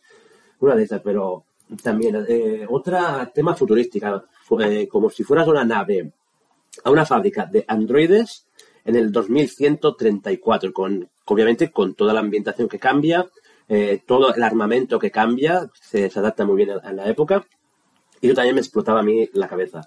Y luego lo que comentaba Sergi, ese juego sobre todo explotó por el tema multijugador. Qué cuidado está el modo multijugador Y va fino, ¿eh? Sí, sí. Eh, tenías como personajes, que al final son skins, pero personajes. Eh, me atrevo a decir que había más de 100 personajes para coger y cada uno con sus tres barritas de eh, resistencia, velocidad al correr, que, Sí, que no- no eran iguales, eso no eran iguales. que con su propio, su propio mérito. Y recuerdo las partidas que eché, eché eh, con mi vecino, esa fue la época de PlayStation 2 que enganché más con, con mi vecino, eh, metiéndole partidas de multi él y yo contra otros bots, dale que te pegó jugando multi, multijugador. Si es un tema, si os gusta el tema de los, shooters, dadle un ojo a, a este.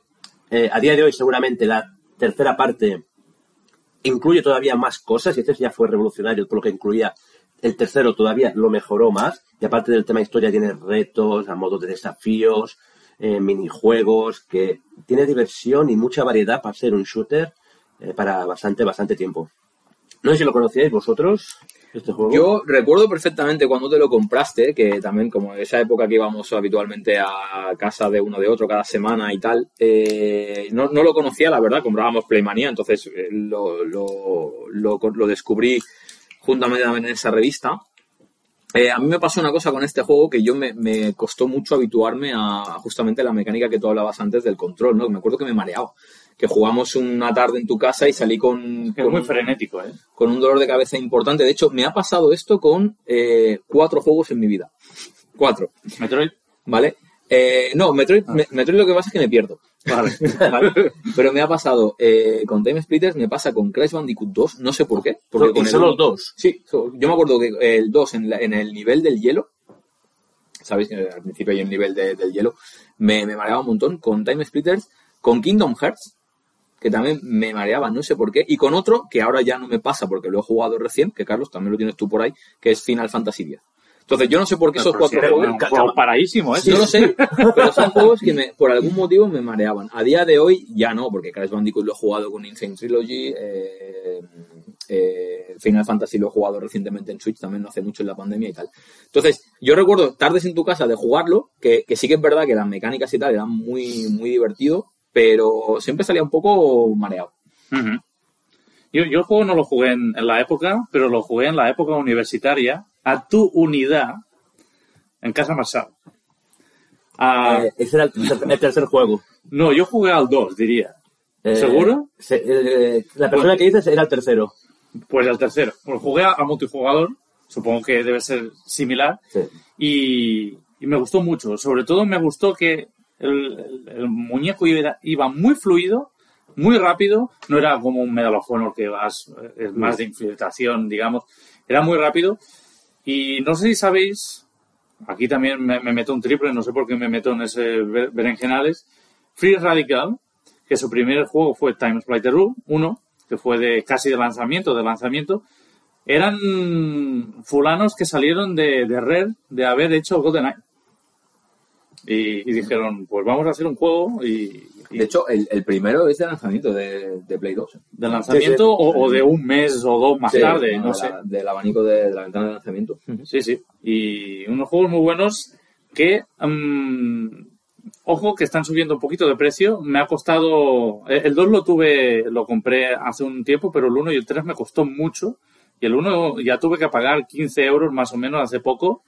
Que bueno, diré, bueno, tío rata, bueno, 15 euros para un juego de PlayStation 2, ya me diréis.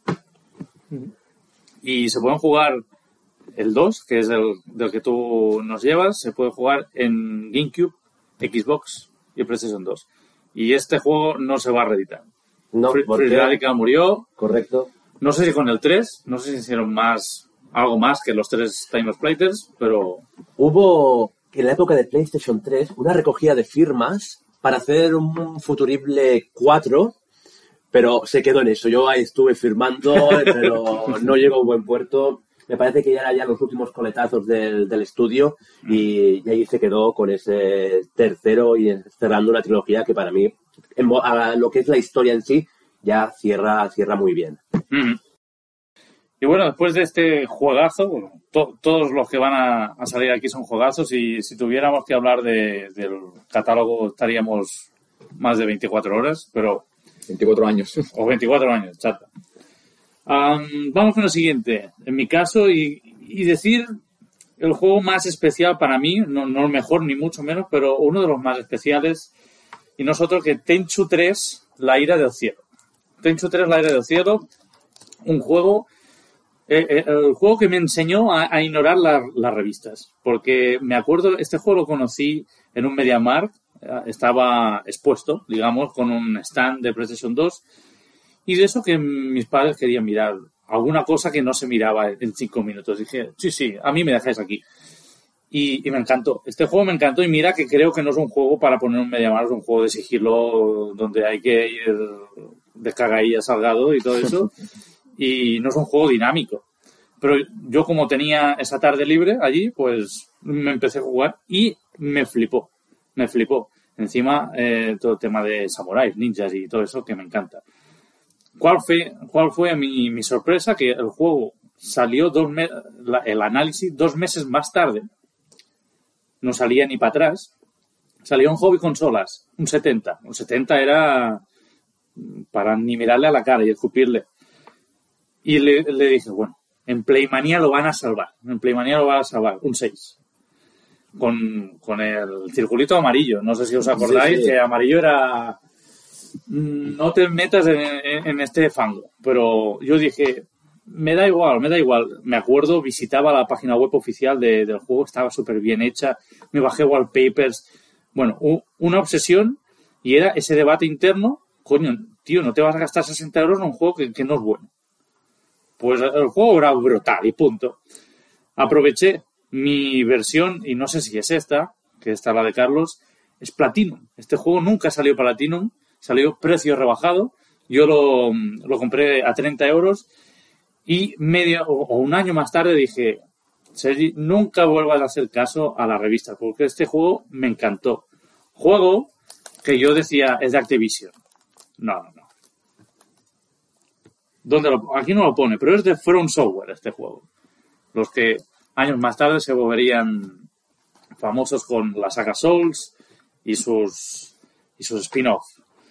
Y, y básicamente es un juego de sigilo. Vosotros, bueno, tú, Carlos, dirías que jugaste... Yo juego, yo juego el primero en la primera PlayStation y claro, no es un juego hecho para, para todo, para todo el mundo. No, no, ni mucho menos, ni mucho menos. Un juego de sigilo donde si vas mm, a saco no vas a hacer nada. Es un juego tosco, ya este 3 era tosco, pero que si llegabas a dominar los controles o, o llegabas a obviar que podía estar mejor bien hecho, era un juego brutal con una sensación de satisfacción, como todos los juegos de sigilo básicamente, muy buena, donde am, controlábamos a, tres fulanos. En principio, el tío y a la tía, a, yo no me acuerdo, a Yane se llamaba la tía, no, no me acuerdo, da igual.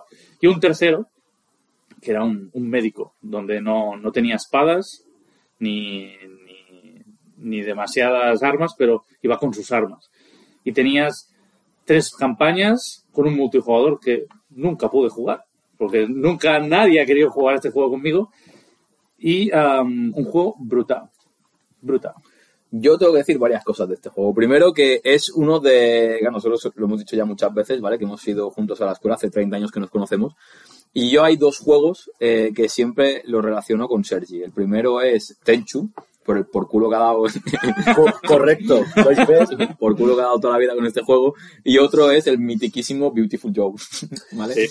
Eh, yo con Tenchu estoy con Carlos. A mí lo que me pasó con Tenchu es que en mi juego de cabecera, sabéis que es Metal Gear Solid, eh, en Play 1 salió el, el primer Tenchu. El primero y el segundo, si mal no Sí. recuerdo. Uno y dos, sí. Eh, y claro, te lo vendían un poco el rollo que también seguía ese- esa estela de sigilo y tal. Entonces yo jugué a Tenchu 1 en una demo de estas antiguas, de una revista de la PlayStation Magazine de hace 200 años.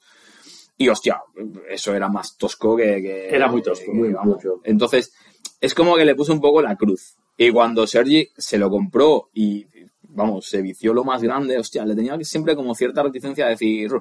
Y la verdad es que yo no sé si he llegado a jugar alguna vez, creo que no. No, no, no, Yo seguramente creo que no no. he jugado nunca en, en, en la vida. Sí que te iba a decir, porque desconocía esto de From Software, pero sí que te iba a decir que ahora mismo que, que, que tengo aquí Sekiro en casa, eh, me, me da, me da un aire. O sea, lo veo digo, No, bueno, no, eh, Sekiro. Sekiro iba a ser Tenchu, la siguiente, el siguiente Tenchu, y, pero ya iban con la inercia de los Souls. Y dijeron, ¿y si lo hacemos similar? Y decir que Sekiro o- están relacionados, pero aún así Sekiro es de los juegos de mi vida. Y es sigilo con ninjas, con mitología japonesa. Una locura, una locura.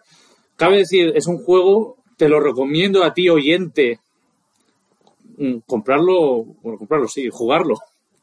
Pues puede que no, porque, mm, no sé, superado no está, porque Tenchu 4, que está, también está en PlayStation 2, es peor.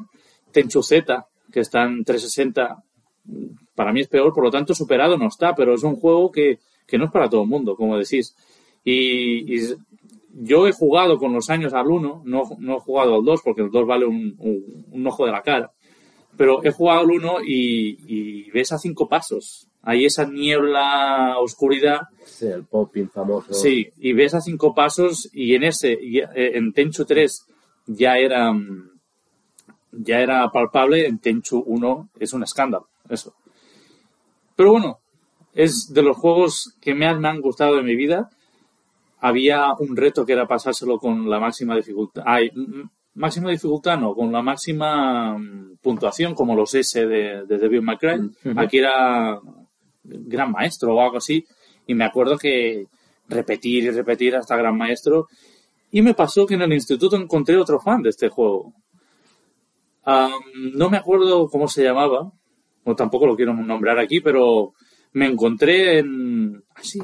Bueno, no, no creo que no. Edu, Edu de, en primero bachillerato. Ah, sí, sí, sí, sí. Y, y dije, la Virgen, que no soy el único que, que juega este juego. Le gustaba mucho también este juego a él. Y decir que, que, bueno, mm, es un juego que los años me están dando la razón. Beautiful Joe no tardó mucho en darme la razón. y um, Tenchu, el- la historia le está costando más darme la razón, pero es un juego que ya va, va siendo buscadete, el- tanto el 3 como el 4 y lo podés jugar también en Xbox. En Xbox que el juego iba mejor y tenía extras. Y esa versión de PlayStation, si lo queréis jugar en castellano, tiene que ser, tiene que ser el PAL, el PAL Españita. El que pone manual y textos en castellano en la portada. Si no, Eh, que no es Multifight este. Activision ya, o sea, bueno, fue distribuido por Activision. Y Activision no le gustaba que importases, ¿eh? Era muy puritana. Si no, Activision. la escuela Xavi y la tenía negada. Exacto. Y ya está. Simplemente hacer, por, porque no os voy a pedir yo un, un especial de este juego ni no, no me, no me veo con corazón. Es el minuto de gloria que tiene este juego eh, de mis palabras en internet, porque no voy a hablar nunca más de él, seguramente. Muy Mira, bien. Si te toca Salva, Pues- que, uy, ha sacado artillería, ¿eh? Me toca, me toca y bueno, vengo con, con el juego que me hizo querer a una Play 2, que básicamente es Metal Gear Solid 2, Sons of Liberty. Eh, como sabéis, he repetido ya 300 veces, lo he dicho hace un rato, y lo vuelvo a decir que Metal Gear Solid 1 es mi juego preferido de, de todos los tiempos. Y eh, me acuerdo perfectamente cuando anunciaron el 2, que antes Sergi ya nos ha hecho una avanzadilla con el tema de, de ese tráiler, los movimientos, los reflejos, la bandana de Solid Snake. Eh, el carguero, la demo del carguero fue absolutamente increíble. Un juego dentro de un juego, ¿eh? era, era, no sé, yo creo que si el primero ya me, me hizo cambiar un poco la, la, la visión de los videojuegos, ¿no? De que era algo mucho más allá de un entretenimiento puro y duro de cuando ibas al baño. Eh, el 2 fue exactamente lo mismo, pero, pero en el siguiente sistema. Aquí, pues nada, la continuación directa de, Metal Gear Solid 1. De- denostado por muchos, ¿eh? Este juego. Bueno, yo creo que aquí vamos a entrar un poco en Matías también dará para un programa Sí, de- sí. de- de larguísimo, entonces no, no, no podemos entrar mucho en detalles, pero aquí Kojima hizo una Kojimada histórica de, de, de las más conocidas. Que en España se, no, no fue bien esa cosimada. Bueno, en particular en la movida es que eh, todo lo que se vio previamente eh, a su salida estaba enfocado a Solid Snake y era la demo del carguero. Entonces en ningún momento apareció Raiden, que es el segundo personaje jugable y en el que cae el 80% de, de la duración del juego en, en el- en la estación petrolífera. Entonces todo eso se obvió.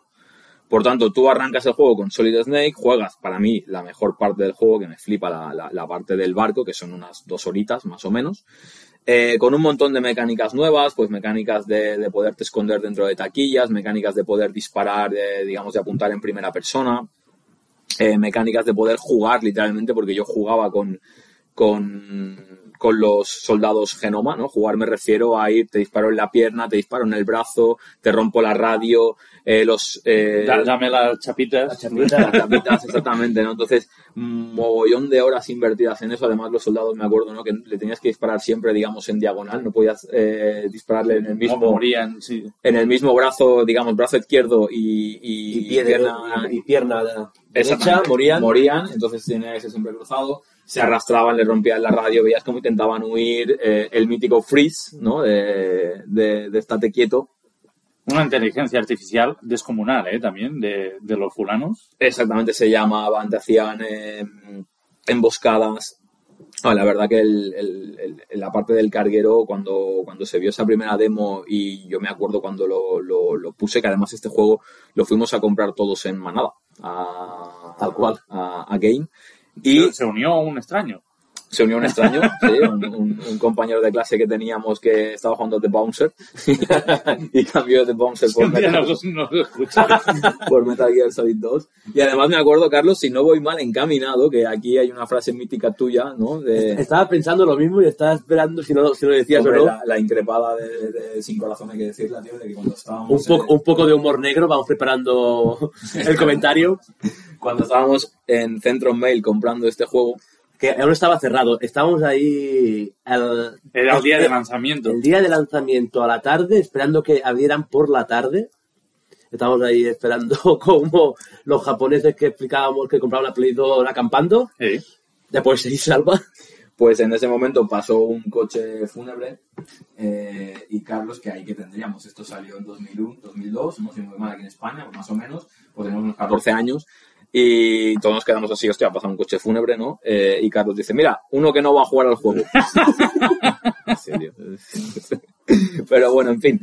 Eh, a lo que iban esas dos primeras horas con Solid Snake que son brutales y pasas luego a la parte del, del embarcadero con, con Raiden, que fue lo que generó una polémica tremenda porque el personaje, a pesar de que con los años se ha ido ganando un cariño, que este juego tiene un argumento muy avanzado a su época, Era mucho más enrevesado que el 1, ¿eh? mucho más enrevesado que el 1 y además eh, con a día de hoy, ¿no? Si, si en ese momento yo no lo entendí mucho, la verdad, el argumento, te lo digo, el tramo final con los Patriots, eh, todo, todo el entramado politiqueo de detrás. Pero a día de hoy, si lo miras, ¿no? Que, que revisé también algún vídeo últimamente y tal, eh, muy enfocado a las fake news, ¿no? A, a todo lo que es la corriente informativa, a todo... Inteligencia artificial en ordenadores. Exactamente, entonces era eh, un juego como es Kojima, que siempre lo ha sido, un tío avanzado a, a su época, eh, un juego redondo a nivel gráfico, a nivel de mecánicas, a nivel de control, eh, brutal, eh, la verdad. Muy peliculero, también es cierto que hay secuencias eh, tremendamente largas. Bam, que es Joaquín Cortés, Sí, por cierto. sí, sí. Vale, está basado en, en Joaquín Cortés, el bailador español. La, la, la. Exacto. y eh, probablemente a pesar de que yo por, por religión me paso Metal Gear Solid 1 una vez al año, que me quedan, por cierto, este año no lo he hecho, me quedan 20 días para hacerlo. Yo creo que el 2 es el juego que más veces me he pasado, por, precisamente por lo que hablábamos al principio. Era más rejugable. Era muy rejugable, muy dinámico, muy rápido. Podías jugar la parte del carguero, la parte de, de la plataforma petrolífica por separado, una vez que habías completado el juego. Eh, para mí está por debajo a nivel de enemigos, ¿vale? Porque sigue un poco la estela, ¿no? De enemigos con los que te enfrentas eh, un par de veces, algunos de ellos, no todos. Eh, etcétera, pero algunos míticos, como decía Sergi con, con BAM, Solidus Snake, Fortune, eh, Fortune eh, Fatman, a mí me gustaba, ¿eh? Fatman, que iba con los, con los patines. Eh, así que nada, juegazo brutalísimo. Eh, yo creo que uno de los juegos de cabecera también de, del sistema. Eh, luego tuvo una versión, ¿no? La versión Substance, que Substance. añadía eh, justamente una, una zona en la que podías hacer skate sí. a lo, a lo Tony Hawks. y para mí, pues lo que os digo, uno de los juegos que más me marcó en esa primera etapa de, de Play 2. No quiero extenderme mucho porque a mí me, gusta- Exactamente lo mismo. me gustaría meterle un, un programa enter- enterísimo a este Metal Gear Solid 2, pero la Kojimada que tú dijiste, leí en algún momento que en España se truncó porque no sé qué revista ah, sacó, mm, sacó a Raiden cuando Kojima había dicho, por favor, si os enteráis, no lo digáis. Si te comprabas Metal Gear Solid 2 en Japón y girabas la portada, era la misma portada pero con Raiden, que allí te había... Y, y claro, en Japón y, y supongo que en Estados Unidos no se enteraron. En España sí. Y ya veníamos con la mosca detrás de la oreja en, en ese sentido. No quiero más entrar en, en detalles porque es uno de los juegos de mi vida también. Estoy contigo. El 1 puede que sea mejor, pero el 2... No, el, el 2 me gusta más que el 1, aunque puede que objetivamente el 1 sea mejor. El 1 tiene el doblaje, etcétera, tiene, son muchos factores, pero Metal Gear Solid 2 para mí está en el top 10 de la consola sin lugar a dudas. No, para mí también. eh, muchos hablan que si 2 y el 3, supongo que le pesa mucho también que tenga el 3 en el mismo sistema. Pero yo prefiero, prefiero el 2, es una evolución mm, directa, lo que sería una continuación pura y dura en mejoras de gráficas, de mecánicas, que lo hace mucho más, más ágil en comparación eh, con el primero. Y lo que dice Sergi, tampoco me quiero extender mucho más para hablar del juego porque es un serio candidato que también tengamos un, un programa un programa para él, que poca cosa más. Lo que decía la secuencia de vídeo, también tiene el récord de la secuencia de vídeo más larga de un juego de PlayStation 2, con todo el tema de, de BAM con el francotirador, ahí también Bien, tenemos, eh, también tiene el récord en, en PlayStation 2, y en el primero tiene, Y el 4 en el 3. y el- sí, ¿no? Tiene que dejar su, su, su sello, su sello ahí. Que poco más añadir de, de esta obra porque ya hablaremos Ya en su día. Sí, simplemente es que se puede jugar la versión Substance en, en Xbox, también Sí. está en la primera Xbox. De- Decir que en Xbox normalmente todas las versiones son mejores. Pues pasó algo raro, algo raro que me, me voy a informar para el programa cuando lo hagamos, pero que no, no salió bien esa Mm. en Xbox. Y, otra cosa que quiero añadir, no sé, porque después de ese día que fuimos a comprarlo todos en manada, te preguntaba el juego si conocía lo que había, si habías jugado el primero, ¿no? Si no recuerdo mal. ¿Puede ser que si decías que no, saltabas directamente a la parte de Sí, Raiden? sí, saltabas sí. el carnero? No, no tenías No, ¿no? Exacto. Porque recuerdo que la mayoría eh, seleccionemos la que habíamos jugado primero, incluso gente que no lo había jugado, lo puso que sí, todo el mundo sí, voy por este el carguero, el carguero, el carguero, y hubo uno que puso que no. Y digo, se quedó, ¿pero ¿de qué se está hablando? ¿De carguero? ¿Que si sol? Sí, sí, sí, lo saltaba. eh. Lo, sal- lo saltaba, ¿no? Como dato, Por- dato curioso, ¿eh? Kojima era un dios y lo podía hacer y punto. Sí, sí, ya está. Pues por donde íbamos, ¿no? Que se puede jugar en Xbox, en Play 2, luego está en PS Vita, está en PlayStation 3 con el recopilatorio. Así que no sé si me dejo alguna. ¿Está en 360 el HD? Sí, Sí. ¿Sí? sí, sí, sí. sí. ¿Con Peace Walker eh, ahí? Eh, yo diría que Sí, sí, bueno, pero... Yo no digo nada, ¿eh? Porque sería... Y, y luego hay. la- yo no tengo el HD. Bueno, sí y no. Tengo el Legacy Collection, que también está el HD junto con el 4. Mm. Y en el HD, pues podéis jugar al 1, el 2, Solid 1, Solid 2, Solid 3 y Peace Walker. Por lo tanto, la mejor opción, sin duda. Estamos de aquí comprando el bar Eh, mientras. sí que está, sí que está. Eh, Vale, de hecho, mira, en, en Zex vale 50 pavos. Toma ahí. Dios. Así Ah, que telita. por barato os compré la, la versión de PlayStation 2 que debe valer unos 15, 15 euros. 10 euros incluso. Bueno, como estamos con un cambiante de precio va para, para arriba, Y además, yo decir que creo que casi todos, quizás Sergi Tenchu es el que se nos cae un poquito por ahí, eh, pero casi todos los juegos que hemos dicho a día de hoy a nivel de mecánicas y a nivel de visual, perfectamente jugables. Yo este juego lo jugué hace poquito en PlayStation Vita, lo, lo trasteé un ratillo y vamos, ha, sol- ha sobrevivido al Una- paso del tiempo. Una maravilla, una maravilla. eh, fenomenal. Pues nada, voy a pasar con el mío. eh, quizá me van a matar por aquí delante, pero os traigo el mejor juego de PlayStation 2. Aquí lo digo, aquí lo dejo. Bueno, es uno de los mejores, sí. Top 10 Pa- pa- también. para mí el mejor. Y eh, no es ni más ni menos que Final Fantasy, Final Fantasy X. Sergi, tiene el problema es que Todas las no- pegatinas. vamos a hacer un gesto, lo que no habéis visto, porque tengo la típica pegatina que viene el DVD bonus desgastada, que no Bueno, se puede leer. Eso es muy bueno, eso es que lo, lo, lo usó. Los juegos son para usar. Eh, Se pueden coleccionar, pero son para usar. pues os traigo aquí el mejor juego de PlayStation 2 y que para mí también es el mejor Final Fantasy, que también son palabras palabras mayores. Aquí mucha gente está con el cuchillo también. ¿eh? Lo sé, lo No sé, yo, pero no las yo, cosas pero- sí hay que decirlas, no se pueden quedar, no se pueden quedar dentro. Y si Salva decía que Metal Gear Solid 2 era el juego que por eso quise una Play 2, pues este Final Fantasy X es porque yo quiero eh, una PlayStation 2. Supongo que también será un juego que os traeré- habrá que traer algún día. Ha- Hay que avisarlo con antelación. Sí. Salva no se lo ha pasado y eso ya te digo yo que son unas horitas, ¿eh? Son horitas. Eh, sí, porque creo que llevaba unas 20 horas en Switch. No sé cuánto puede durar la historia principal. 35, 40. Hace tiempo que no, no, no la rejuego. Yo, yo la jugué hace dos años y aunque me lo sé, 40 horas más o menos. Pues este juego fue el motivo, lo mismo gráficamente ya lo veía en los análisis. Recuerdo que tal era el boom de los análisis que Hobby Consola eh, sacó el análisis de la versión japonesa. ¿Ah, sí? Sí. Hostia. Que me parece que le cascó un 98, 97, 98 de la versión japonesa, que luego aquí nos llegó en peor versión por los famosos 50 frames y las bandas negras arriba y, a- y abajo. Mm. La primera vez que lo jugué fue con Final Fantasy VI, que salió en PlayStation 1, que venía la demo. Se vendió ese juego por la demo. Yo compré Final Fantasy VI por la, por la demo, que claro, solo se podía jugar en PlayStation 2 y, y ya los dos tramos que hacía ya me explotaba la cabeza. Digo, yo esto, esto lo tengo que tener. ¿Y abandonaba la, la cámara fija, digamos, y era más en 3D y Era era más muy, dinámica, sí, era la muy espectacular.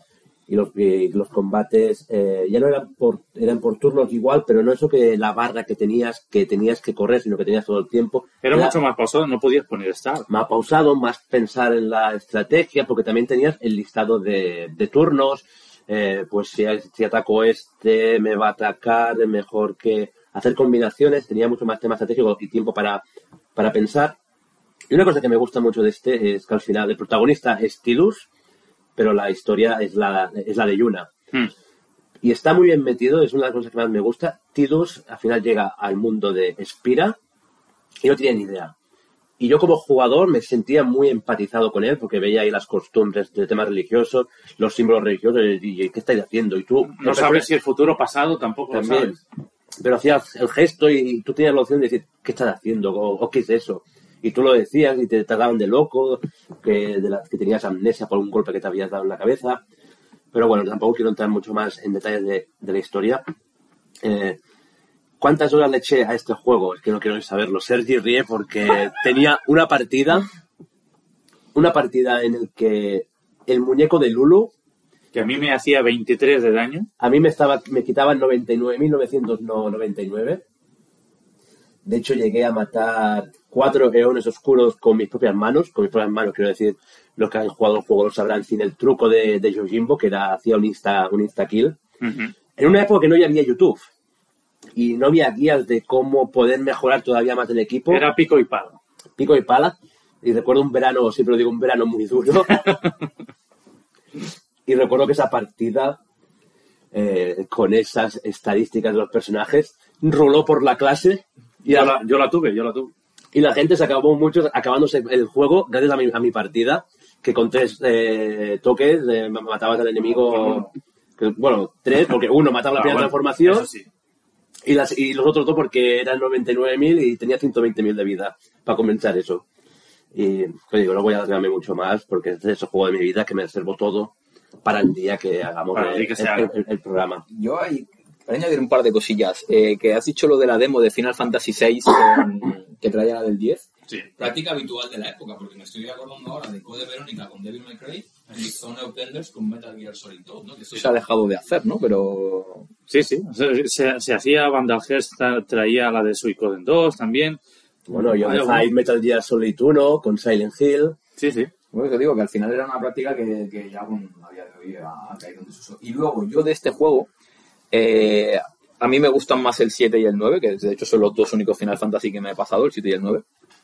Eh, me pasó lo que os comentaba antes, que lo jugué en tu casa, Carlos, y no sé por qué me mareó en algún momento, no, no, no sé qué carajo me pasó. Pasa que al principio hay, hay ciertos pasillos donde la cámara se, se explaya, te va haciendo para la derecha, luego sube, mientras vas con, con tiros hacia adelante y puede que, que eso te pasase. Pues ahí, por eso no lo pillé. De hecho, yo en Play 2 me lo compré mucho tiempo después en, en una cesta de estas del Game por, por cuatro chavos. Eh, en la pandemia lo empecé a jugar eh, en Switch, que tengo la, la versión de Switch. Eh, le eché 20 horas. Lo que pasa que se acabó la pandemia, nos sacaron a la calle de nuevo, entonces ya pues lo, lo tuve que dejar por el trabajo y todo el rollo Tiempo se acaba. y lo tengo ahí en medio. Y de este juego yo siempre tengo una, un recuerdo eh, con, el, con, con un compañero nuestro que se llama Francesc, que algún día lo traeremos aquí seguro. eh, que Mira, cuando, pa- para hablar de este juego sería, sería un buen momento. Exactamente. Entonces yo recuerdo muy bien que cuando él, que no estaba muy metido en el mundo de los videojuegos y tal, y que, que creo que si no voy mal, que PlayStation 2 fue su primera consola. ¿no? Eh, me acuerdo que siempre habla de que le recomendasteis Final Fantasy X. Yo, yo, yo, tú. Y claro, cuando lo puso por primera vez, el tío me lo imagino, conociéndolo como lo conozco, frotándose las manos del rollo, venga, voy a disfrutar, y aparece pues la secuencia, aparece Tidus ahí, ¿no? Cuando está, Todo muy lento, claro. cuando aparece, este, ¿cómo se llama el malo? Que no me acuerdo ahora. eh, Eh, Seymour era.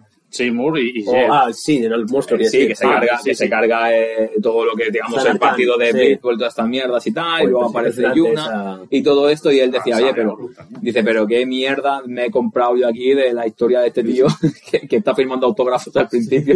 Años, hay, años no, horas más tarde lo acabó disfrutando y, y le flipó. Bueno, de hecho sí, creo que también es uno de sus juegos referencia. Sí, por eh, eso digo que lo podemos traer. Y recuerdo que el tío ese llegó a la mitad del juego sin avanzar nada en el tablero de, de, de, de esperas. Que cuando me enseñó, digo, tú que me estoy encallado aquí, que no puedo, que no puedo seguir, ayúdame. Y cuando vi que no tenía nada en el tablero, se me, me puse las manos en la cabeza y digo, de hecho, ¿cómo has podido llegar aquí? Sí, sí, es com- como esos speedrun que se hacen no hits y Sí, cosas, sí, tal cual, ¿eh? cosas raras esas.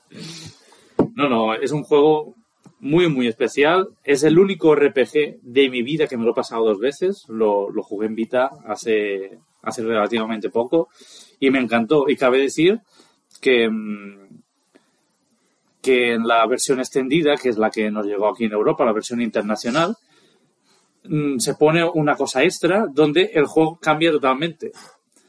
Ya vamos a hablar un día de este juego, pero allí empieza el juego. O sea, se puede disfrutar la historia, unas 40 horas, muy bien, y luego empieza el juego de verdad. Sí. Y flipé, flipé, está todo súper bien entrelazado. Muy, muy bien. Y, y muchas críticas al 13, de, de que era un pasillo, y este es un Es un pasillo. pasillo. Pero, Pero bueno. un pasillo bien hecho en Sí. comparación con, con el otro. El 13 va, va a subir el carisma con los años. ¿eh? Sí, yo creo que es un poco, está, está pasando como el vino, ¿no? Que a medida que pasa el tiempo, parece que la gente ya empieza a hablar con él. Y más si los juegos que van saliendo detrás de él tampoco llegan a nivel. Sí. Final 9 también le pasó que para muchos es muy denostado y con el tiempo se va viendo que, que bien. No sé si cuando lo juguemos tú vas a retomar la partida de 20 horas o lo vas a hacer de nuevo. No, lo haré de nuevo por, por disfrutarlo entero, porque ahora mismo la historia la tengo un poco difusa. Eh, y me- le, le pegaré caña. Cabe decir que es una historia que llega a la patata Sí. y esa, esa mítica escena cantada en el lago. No, no me extiendo más, no me Yo, extiendo más. yo he llorado con dos juegos en mi vida. Este es uno de ellos. ¿Y el ¿Y otro? el otro? Y, y el otro con Final Fantasy VII. Hostia. Ya, ya sabéis en qué momento, ya sabéis en qué momento No, que la tenía al máximo. pues fue tal cual. Ya que tenía que ocho años cuando pasó. Pues, Bueno. otro, otro más para el programa. Retiro el mejor juego de PlayStation 2 para dar paso al siguiente de Sergi. Lo bueno, lo bueno de es que hay un grandísimo debate que puede ir entre 300 400 juegos del mejor juego. El mejor no, pero y en otras consolas pues Nintendo 64, pues está entre 5. La gente Yo que me quedaría entre uno, pero bueno. bueno, pero hay mucha gente, diferentes estilos, hay, hay cinco o cuatro. Vamos con otro. Yo soy el, ¿cómo se llama? El, el rarito, ¿no? El, El rarito, el, el señor de, la- de las almas perdidas o yo qué sé, o, el que, o el que experimenta. el que experimenta. Un tío raro siempre he sido.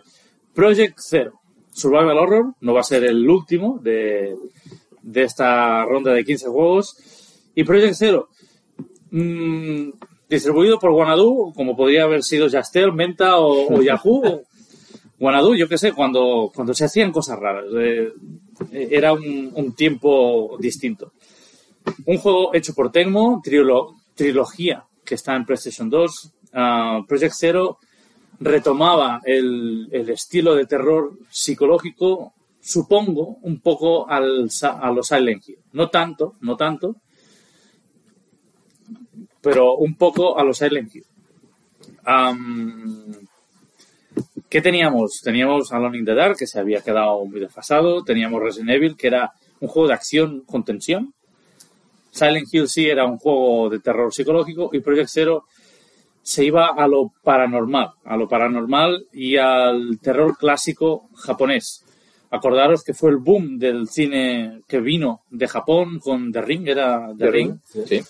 a La Maldición y un montón de, de películas que llegaron aquí.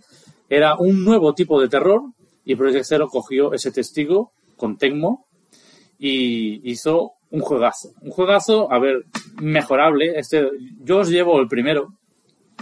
El segundo es mejor, aunque yo, yo os llevo primero por tema sentimental. El, segundo, el primero pasaba todo en una mansión tipo Resident Evil y el segundo ya pasaba en un poblado. Por lo tanto, eh, era más abierto, etcétera.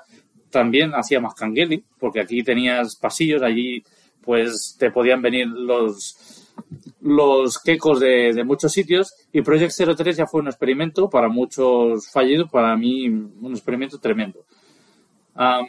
Y, y básicamente eras un- una fulana que entraba dentro de, de una mansión a rescatar a su hermano que se había ido a hacer pellas o botellón ahí dentro y, mm, y la tía tenía como unos poderes especiales y que con una cámara de fotos de las de un siglo pasado podía matar o capturar a los fantasmas que la acechaban. No tenía más. Un juego corto, poco rejugable, pero un juego que te, te ponía cangueli tremendo. Hablando de francés, se lo dejé. Al primer fantasma le saltó el, el- el mando de las, de las manos y cabe decir que el- hay un primer pasillo donde hay unas sogas co- colgando de, de- del techo con un, con un espejo donde te ves tú mismo y, no es ningún fantasma, te cagas de tú mismo porque ya vas acongojado. Y, y para los que habéis jugado este juego, sobre todo comentar el tema de la ciega. La ciega, una historia que hay dentro de- del, del juego donde un fantasma con unos rituales satánicos y todo. Bueno, un juego muy escabroso, se se dice de Rule of Rose, pero este telita.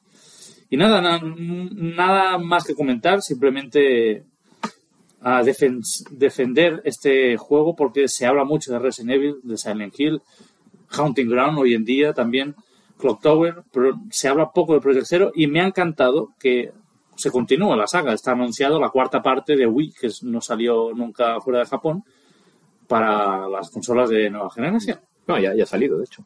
¿Ya ha salido la, Sí, sí. la cuarta? No, o era No, cinco. de hecho, el, el anuncio es de un nuevo juego, que no sé si es el 5, ahora No, me, no. me baila. Sa- salió hasta el 3, el 4 salió en Wii U. Sí. Y está ya, está ya en Switch Está y ya, en pero PlayStation apa- 4. Sí. Y aparte, Ay, ay, perdón, perdón, perdón. Vuelvo a empezar. Del 1 al 3 en PlayStation 2, el 4 en Wii solo en Japón, el 5 en Wii U y luego se porteó el 5 para todas. Y en el último Nintendo Direct se ha anunciado el cuarto, o sea, uno para atrás, que solo salió en, en Wii. No salió aquí en, en Europa porque estaba lleno de bugs y salió, um, saldrá porteado un remaster, que ese juego va a ser la primera vez que lo vamos a poder disfrutar en castellano o en inglés. Yo este juego, recuerdo también cuando te lo pillaste en su día, eh, para mí tiene un problema. Y es eh, cuando parece que una compañía saca un juego que, que no lo quieren vender. Es decir, eh, se llamaba, si no voy mal, en, en Japón y en América se llama Fatal Frame. Fatal ¿no? Frame, sí, sí. ¿Verdad? Eh, son juegos que lanzan unas tiradas tan cortas que lo, lo de Wii U es ridículo, porque Mm. Wii U yo, yo lo busqué para, para comprarlo porque me llamaba mucho la atención jugar con el tabletomando y tal. Y luego me enteré que solamente habían llegado a España las unidades que se habían reservado. Sí, sí, sí. Muy Eh, pocas, muy pocas. eh, es, el, es el juego más caro de Wii U. Exacto. Y, y son juegos difíciles de ver con tiradas cortísimas que dices, pero ¿por qué tienes una tirada tan corta de un juego que va por su quinta entrega? O sea, me refiero, o vende o no vende. Yo puedo entender que un juego de tirada corta, pues, pues no venda y no saquen más ediciones, ¿no? Y este es uno de los problemas que yo creo que tiene esta saga, porque es prácticamente imposible encontrar un juego más o menos... eh, No hay juego barato, ¿eh? De la saga. por eso digo que, que a día de hoy no cuesta mucho de, de localizar.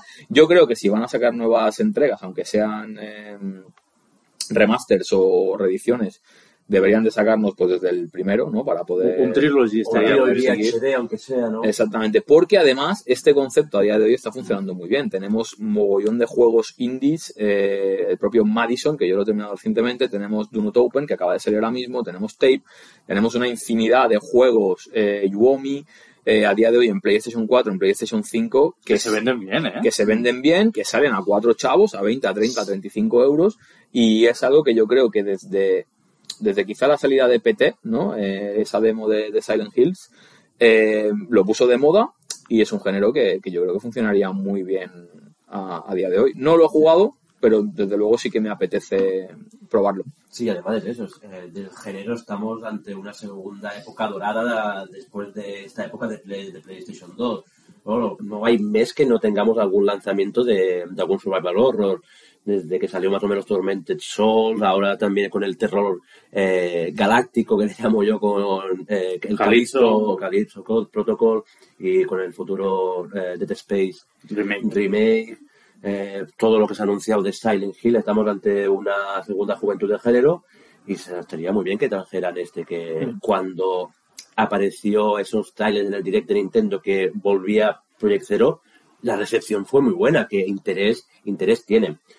Y por lo que de juego así, mira, un pendiente, pendiente que tengo, dicho que son seis horas, pues mira, mm, ahora mismo estoy buscando juegos cortitos que sería, sería una... un- Son seis horas que se me hicieron larguísimas, sí, ¿eh? se me- hicieron larguísimas de la tensión que estás, de no poder jugar, parar y mañana continúo. Vaya, sí. Un juego que, que además tenía un, bueno, una virtud, pero que bueno, para el jugador es un problema, y es que aparte de los fantasmas que van apareciendo, que son treinta y pico o algo así, aparecen aleatorios. Si tú te quedas mucho tiempo parado en una, en una sala o, o haciendo vueltas, aparecen aleatorios. Y digo, ya voy escaso de munición, no me pongas aquí cosas aleatorias.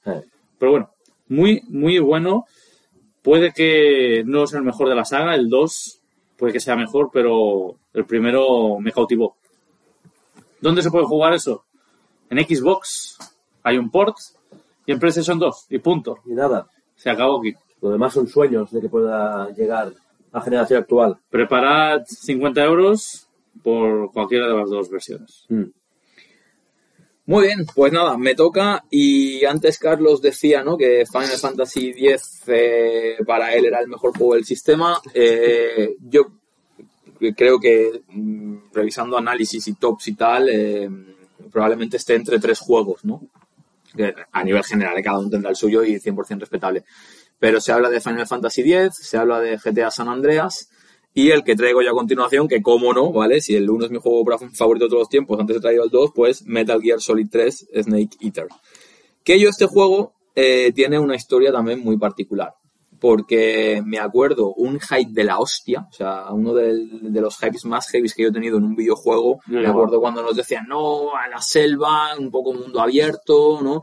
Eh, podrás comer, podrás curarte las heridas, el camuflaje. Hostia, yo me hice una paja mental ahí que me pensaba ya que estaba, eh, vamos, viviendo yo mismo el, el- el juego, ¿no? A mí Eh, me pasa igual.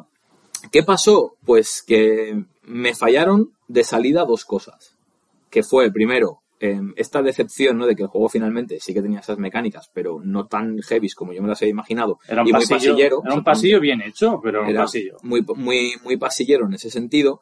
Y segundo, que yo, si os dais cuenta, soy muy de, de empatizar con el personaje. Entonces hablaba de Tommy Versetti, Solid Snake es mi personaje favorito. En el 2 también sale Solid Snake, aunque luego nos cambian a Raiden. Y aquí realmente no juegas con Solid Snake, juegas con el que se le conoce como Naked Snake, que es eh, su nombre en clave en la misión, que finalmente luego acabaría convirtiéndose en Big Boss, ¿no? Que al final es el, el Saladino, ¿no? padre genético. Correcto, Saladino, que es el padre, ¿no? De donde se, se sacan los, los genes, ¿no? Para, para crear a Les Enfants Terribles, ¿no? De Liquid y Solid y, y más tarde Solidus, ¿no? Entonces, estas dos cosas, cuando yo me compré el juego de salida, lo puse, me chirriaron. Yo dije, hostia, ¿no? Eh, no me termina de, eh, no terminaba mucho de, con las mecánicas de mecánicas y lo dejé. Lo dejé, yo no lo terminé de, de buenas a primeras. Y al cabo de, no, sé deciros, igual un par de años, eh, me dio aquello una época que no tenía nada que jugar, lo puse y ahí sí que lo disfruté, pero, pero brutal. O sea, me parece que la historia es eh, extraordinaria. Yo siempre eh, defenderé el uno a muerte. Eh, me parece que es el que tiene los enemigos mm, mejor construidos, los enemigos más carismáticos, ¿no?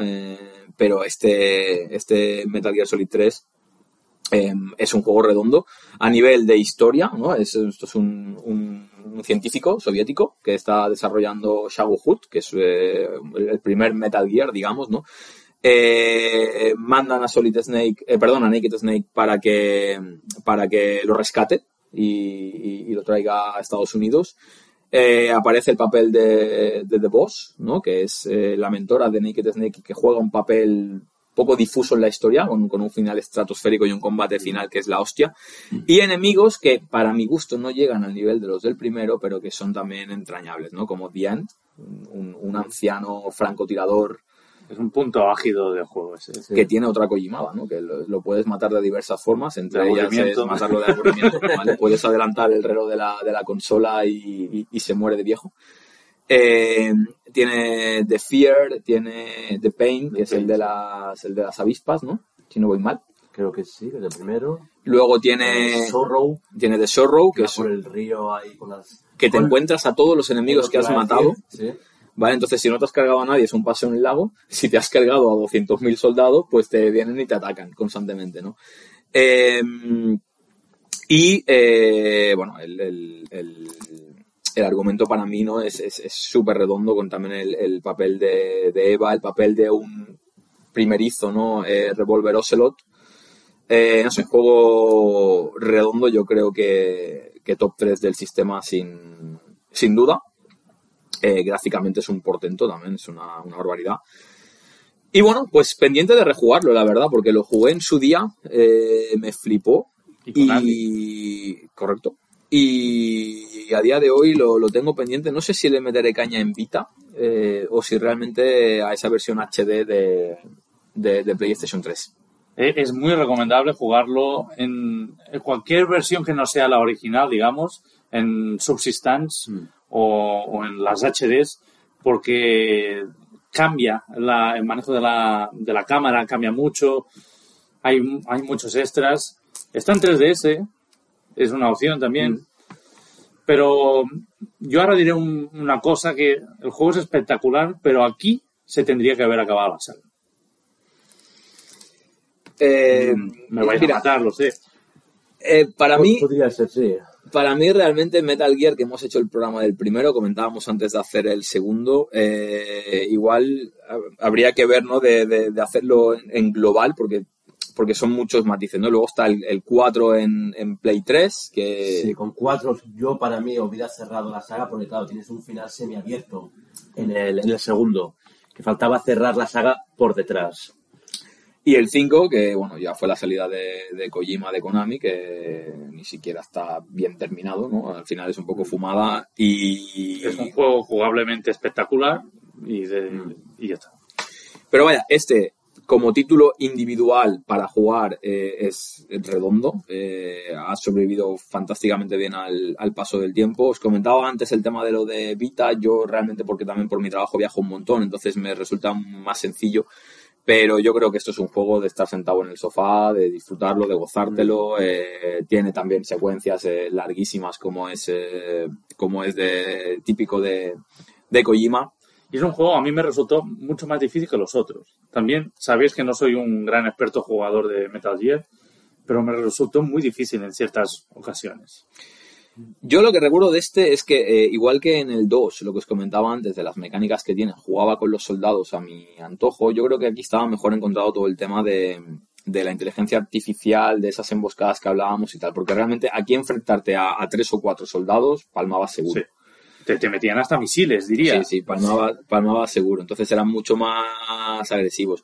Pero realmente, objetivamente hablando, yo creo que es la historia más redonda de, los Metal Gear como juego único. Eh, a mí me gusta más el 1, pero ya por un tema puramente eh, personal. Pero eh, los personajes están súper bien construidos. Eva, Revolver Ocelot, Naked Snake, Big Boss. Eh, y, el, y el combate final, pues, tú hablabas antes de Sekiro, ¿no? Eh, Es- es claramente similar, influenciado eh, por, el combate final de, de Metal Gear eh, Solid.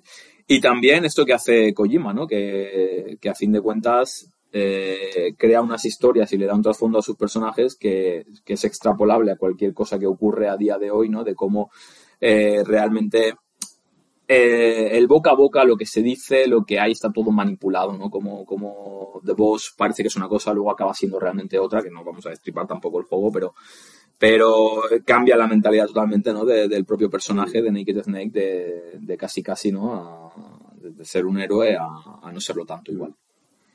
Bueno, creo que has dado una explicación redonda, ¿eh? Redonda. Juegazo, la verdad que juegazo, eh, hiper recomendable y lo he visto en muchos tops eh, estos días así trasteando un poquito por YouTube. Eh, ya os digo, entre Final Fantasy X, Metal Gear Solid 3 y San Andreas se pegaba. Sí, el sí. top 3 de... Para mucha gente es el mejor Metal Gear de la, de la historia. Para mí no.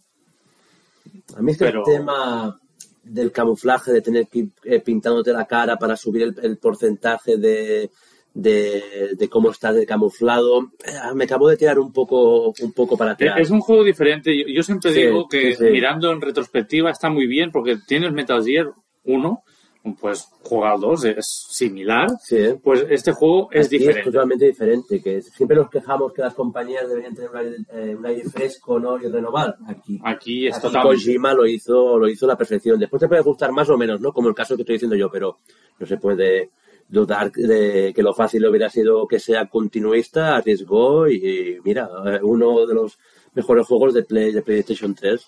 Yo, en ese sentido, creo que es un mal endémico que les pasa a muchos juegos, ¿no? Que cuando.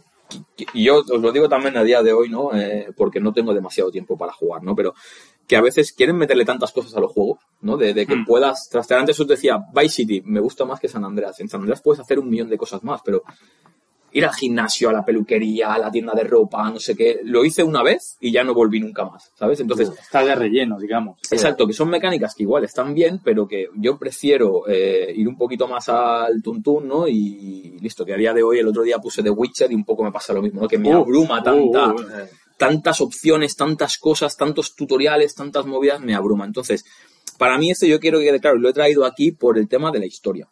O sea, Mm. para mí a nivel de historia eh, y el carisma y el peso de los personajes es un juego brutal para gozártelo. Luego ya que quieras matar un cocodrilo, que quieras ponerte un camuflaje, eh, bueno, habrá que hacerlo en Sí, algunos sí, casos. Sí, en, alguna- Sí, sí. en algunas ocasiones sí, pero bueno. No, además de eso, la, la historia que no acabas del juego y dices "Es que no he entendido nada, ¿no? Esa es, es bastante, eh, entra muy bien, que cuando acabas lo has entendido perfectamente. el sí que hay algún cabo, es mucho más raro por en, ese caso. O el primero con la secuencia final, con el presidente te deja, pero ¿qué ha pasado aquí en la historia? Aquí sí que entra, a mí me entró muchísimo, mucho mejor la, la historia. Así que nada, cerramos aquí con, con Metal Gear. decir, para jugarlo, tenéis PlayStation 2, los HDs que hemos comentado antes, igual que, que Metal Gear. Solid 2, y en este caso 3DS. 3DS una versión única, diferente, que hoy en día se ha subido a la parra mucho de, de precio, no sé si artificialmente o no, con el tiempo va a ir bajando, pero hoy en día es un juego raro de, raro de ver. Pero insisto, yo creo que este es para jugar en el sofá. Sí. En mi opinión personal. Así que nada, Carlos, te toca. El siguiente, me parece que es el único remake ¿no? que, hemos tra- que hemos traído. Pues, pues, pues voy a traer. No había muchos remake. remakes, por suerte. en- Por suerte, en- no, claro, es que el tema de los remakes, el, boom, el boom de los remakes fue justamente en generación de 128 bits. Seguramente había, había alguno anteriormente, pero todo el mundo recuerda como el gran remake eh, con Resident Evil que ya, ya hemos hablado, ya hemos hablado aquí. Y para mí también, si hiciera un top de, de remakes, yo lo pondría y yo nunca Sí, lo he sí, visto, sí, sí. Yo, y yo nunca lo he visto en top de los remakes. Estoy hablando de Tomb Raider Anniversary. Yo es un juego que el primero eh, fue mi primer gran juego en tres dimensiones que, que jugué. Que claro, que me hagan un remake de esa saga que a partir de ahí la he ido siguiendo y que tengo todos los juegos, me explotó la cabeza. Además del primer juego, porque a la Lara Croft, sí, con- tienen todas sus aventuras, ha tenido que enfrentar a muchas organizaciones, a personas, matar muchas personas, pero en cambio, el primero, para mí el primero es la esencia, la arqueóloga que todo el mundo tenemos en mente. Sin ir más lejos, siempre comparo, ¿no? A partir del segundo para adelante, los enemigos normales son, son personas, y los matas y ya está. Aquí, eh, mm, llegas a matar a tres personas y cuando matas al primero, lo hace con pena, como diciendo, es que yo no soy una, una mata personas. Si re- realmente notas la es- esencia. Son más animales o, o eso, animales, muchas veces o- ni, ni ni matas. animales. Ni matas. O, Eh, o- seres eh, poseídos mitolo- mitológicos. Un T-Rex, eso. Sí, típico. y además las localizaciones que son las típicas de, de arqueología, ¿no? Que si la antigua Grecia, que Egipto, los mayas. es, es eso mismo, es pura esencia. Pues me traen un juego de ese juego que tanto me gusta por escenarios y por actitud de, Lara, con unos controles que habíamos visto anteriormente en Legend, que ya son, son una delicia de lo bien que se mueve, sobre todo si lo comparamos como eran los controles tanque de aquella época de la primera PlayStation, incluyendo el gancho que también habíamos visto en Legends y que adaptan los puzzles, ¿no? las situaciones eh, para que también ese gancho en- en- encaje perfectamente sin que sea un añadido que digas tú esto ha sido puesto con, con calzador. Y como digo, poco se habla de este, de este, de este remake, yo tengo gran cariño. porque ha, ha sido muy eclipsado por la nueva trilogía, pero decir que mejor Tomb Raider de la historia y punto. Es que yo me atrevo a decir que de todos los Tomb Raiders, eso mismo, es el, es el Es el mejor. mejor. Si tuviera que recomendar uno, pues seguramente ese Tomb Raider, además, por lo que comentaba antes, de toda la esencia de, de lo que es la auténtica ar- arqueóloga como, como, como lo es. Decir, aquí hemos hablado de, de algunos remakes, casi todos los juegos que hemos hablado tienen remakes o, o remasters. Yo es el único juego que te recomiendo no jugar al original. A ver, si eres un historiador de... No, no soy un historiador, pero me gusta conocer la historia del videojuego. Si un día vamos a hablar de este, yo quiero jugar al 1, pero por, porque soy así de masoca, pero no vale la pena jugar al original de Saturn y Play 1 teniendo esta maravilla, porque el juego es totalmente diferente. Yo al, al 1 lo jugué el año pasado, eh, porque mi, mi chica lo, lo tiene y tenemos una PlayStation por ahí y lo, lo probamos. Hostia, muy duro, ¿eh? El primero, Muy, muy duro. Muy duro Sí. eh, a nivel de, de controles, el control tanque este de adelante atrás, hostia, muy complicado de apuntar, disparar, se me hizo muy, muy, muy cuesta arriba. Año 96, ¿no? Sí, Sí, Sí, y, sí. y este también lo, no, lo, no me lo pasé, pero también lo probé en la pandemia. Una pandemia, todo lo que ha dado de sí. eh, en PSP. Lo PSP. jugué, lo jugué, lo tengo, lo tengo, esta versión que tienes tú, Carlos, pero este no me lo he pasado, lo tengo en PSP y me pasé también un par de niveles y tal, y, y la verdad que se juega también muy bien. Difícil de, de cojones, ¿eh? Difícil de cojones de, de- de pensar los puzzles, no, no de dificultad, sino de, de decir, coño, ¿qué, qué tengo que hacer aquí? No sé qué. Juego hecho a la antigua, pero con, con con controles actuales de aquella, de aquella época. muy, muy bueno. Por eso que es redondo para mí y manteniendo la esencia de todos los momentos épicos baja un poco la calidad del enfrentamiento con el tiranosaurio Rex, pero lo que es la selva o el propio Coliseo en la parte de Grecia, ver la mano, la mano de Midas, que es una de las muertes más características de este primer Tomb Raider, que te subes sobre la mano de Midas, te conviertes en una estatua de, de oro, como dice la, la leyenda. Como digo, si eh, para mí el mejor Tomb Raider, si te queréis jugar a uno De los eh, clásicos. de los, de los clásicos, a uno no vayáis, porque es lo que comen- comenta el control tanque es durísimo a día de hoy, que ya directamente poneros con la trilogía esta de Legend Anniversary y Underworld, que al final es eso, una trilogía que entrelazan las historias entre ellos. Mm, ¿Dónde encontrarlo, no? ¿Dónde encontrarlo? Dilo. A ver si... O, o- o Sí, te- no, PlayStation 2, PSP, como ha dicho eh, Salva, Wii. en, en Wii y en Xbox no, no En- llegó sa- no en sé, Xbox no- 360 salió en HD. Es bueno, en HD. Era- eh, sí, que no quería, pero antes de entrar en las versiones HD, no salieron. Aquí patinaré. PlayStation 2 Salió, salió Legend, pero no Anniversary. Y luego ya nos saltamos a las versiones HD Remaster que tienen en Xbox 360 y PlayStation, PlayStation que, 3. que en el caso de Xbox 360 el HD, bueno, es un recopilatorio porque tanto Legend como Anniversary como Underworld salieron en, en Xbox 360 de, la- de lanzamiento. Mm. En PlayStation 2, ah, en PlayStation 3 no, por lo tanto en PlayStation 3 tiene más sentido ese recopilatorio porque tanto Legend como Anniversary no salieron en PlayStation 3 Sí. originalmente, Underworld sí. Yo de hecho me compré eh, ese HD Collection y lo único que no jugó ha sido Underworld porque me la acabas de dejar tú. Ujú. Había conseguido estar platino Y era el mismo juego. Y era el mismo juego, que al final fue Anniversary y Legend para conseguir también sus platinos. Pues con este gran remake os dejo y pasamos a- al siguiente. al siguiente, un juego también que me vais a matar, no por desconocido en este caso, sino porque la gente no le da importancia a este tipo de juego o a este juego. Y os hablo de Colin McRae Rally 04 o 4, un juego que salió hasta en la sopa, por lo tanto no, no tiene nada de característico en PlayStation 2, pero está en PlayStation 2, yo lo jugué en PlayStation 2. Mm, decir, Colin Rally salió para PlayStation 1, el 1 y el 2, el 2 fue la revolución, aunque tanto el 1 como el 2 tienen bastantes defectos, unos, unos y el- los otros, y en PlayStation 2, Colin Rally 3 fue una maravilla, pero fue una maravilla y est- estaba cortado en, cier- en ciertos sentidos. Tenía unos tiempos de carga enormes, solo podías utilizar el Ford Focus que tenía en ese momento Colin McRae y era un simulador de ser Colin McRae. En cambio, en Colin McRae Rally 4 continuaba manteniendo el, ¿cómo se llama? El, nombre, pero ya era un, juego de, de rallies, de, del World Rally Championship, aún sin tener las licencias oficiales de, del World Rally Championship. Am, ¿Qué decir? Bueno, este juego, ya lo digo, en, en el 3 ya fue un salto gráfico espectacular. Espectacular. Mucho más simulador que tanto el 1 como el 2. El 1, bueno, ya hablaremos otro día de- del 1 y el 2. Pero este, tanto los tres, yo hablo del 4 porque es el que me marcó, el que me tocó vivir en su momento, pero los tres de PlayStation 2 fueron magníficos. Notabas plenamente el cambio de, de gravilla, asfalto, de, cómo se comportaba, si, llovía, si no. El, tiempo, había rallies que te gustaban mucho más que otros por, por sus superficies.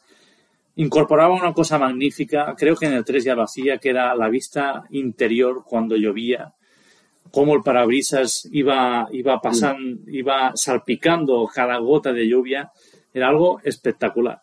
Era un juego, bueno, co- como no se había visto un juego de rally en ese momento. En la contraportada puedes poner el mejor juego de rally de la historia, o, que queda mejor, a corrida da vosa vida, que está en italiano también. No, en, en portugués, por, perdón. Y era un juego que, que te invitaba a calibrar tu, tu, tu coche, las suspensiones más duras, más fuertes, en mejorar, había pruebas para mejorar piezas, etcétera. Era una maravilla. Y donde el juego brillaba era en su modo experto. En su modo experto era obligatorio jugar en la primera, mm, en primera persona. Que dices, dices, bueno, ¿qué tiene de eso de especial? En, otros juegos de rally ya te lo dejaban hacer. Bueno, aquí te obligaban. Y era como, joder. Los daños eran súper sensibles. A veces no hacía falta chocarte con nada, solo con una conducción más agresiva de lo normal perdías una rueda y decías, pero si no tocaba con nada, te, obligaba a hacer, bueno, a ser un, un jugador pro de este videojuego. Y me acuerdo muchísimas tardes jugando a modo experto. Si te pasabas no, ciertas, todas las etapas con un, un tiempo suficientemente bueno como para que Codemaster dijera te doy un código y aunque el juego no tenía online, que el 5 sí que, que lo tuvo, ah, con ese código tú entrabas en la página web de Codemasters de, de Coleman Rally, Rally 04 y ponías tu tiempo y podías ver el ranking mundial. Y fue el único juego que jugué online sin jugarlo online en, en PlayStation 2 y me encantó, me encantó. Uh, Coleman Rally no era el 5, se llamaba 2005. 2005 ya. Am, ya no introducía demasiadas novedades respecto a este y ya dijeron, "Ch, vamos a calmarnos y vamos a hacer un juego no anual porque se vio el se les vio el primero de lo que lo querían hacer anual y, y dijeron, vamos a calmarnos que tenemos que hacer juegos de calidad y, y si sale cada tres años, pues cada tres años. Sí, no, la saga Colin McRae realmente se hizo famosa porque fue la primera en que te daba esas opciones de edición reales, reales en el sentido que tú lo notabas luego en la conducción, de que la suspensión está más alta o más baja, pues tú lo acabas de, de notar. Y daba ese toque plus que seguramente muchos fans del rally buscaban, que todavía no habían encontrado, que a medida que van pasando las, los, los juegos, van puliendo, van mejorando, como tú bien has, has descrito. Y mira, a ti te enganchó, te enganchó con este, fue con una este locura. 4 Fue una locura. pero supongo que am, los amantes de la conducción, los juegos de conducción, todos tenemos algún juego. En mi caso, por ejemplo, fue el tercero, tuve, tuve el tercero, pero tenemos un Colin McRae que, que, que nos tiene, nos tiene enamorado y que por eso tengamos tan buen recuerdo de, de esta saga. Es decir, que ha sido ampliamente superado. Jugué el año pasado al, Colin McRae, no, Al el D-Rally D- Rally 2, ¿no? que estoy 2.0. hablando. Y eso es, bueno, eso es de, de- de quedarte loco, ¿eh? Simulación pura y dura. que eso El, el mejor juego de rallies de la historia, sin duda, sin duda. Pero aquí en PlayStation 2 eh, el nivel estaba en, en- en donde estaba y tenía pocos competidores. Bueno, ha- había mucho, pero de calidad poco. Existía Over Rally 3 que sí, compañero que era World Rally Car y Uber Rally. Sí, World Rally Car, el, el oficial, Mm. que bueno. Ah, también teníamos Richard Vance Rally, que fue un, para muchos el mejor juego de rallies de la historia. Yo no lo comparto. Y tuvimos en Xbox Rally Sport Challenges, que se llamaba, que eran grandísimos juegos de rally también. Una gran época para los juegos de rally. Y hoy en día, pues hay el oficial, la saga de Codemasters, que va cambiando el nombre, y poca cosa más. V Rally 4, que es un pestiño tremendo. Y, y nada, este juego, al ser multiplataforma total, se puede jugar en Xbox, en PlayStation 2, en PC. Bueno, y ya está. Ya está, no, no me suena. Ah, el, el 2005 sí salió para PSP, pero, pero ya está, no hay más. Sí. Porque al final es como Gran Turismo, ¿no? Juego de carreras tampoco da mucho más para comentar anécdotas o hablar. Exacto, no, no le puedo hacer un especial, simplemente decir que este juego me volvió loco y el Shara me encantó. Y se, se jugaba muy diferente de un Shara a un Focus, a un 206, etcétera. Muy diferente.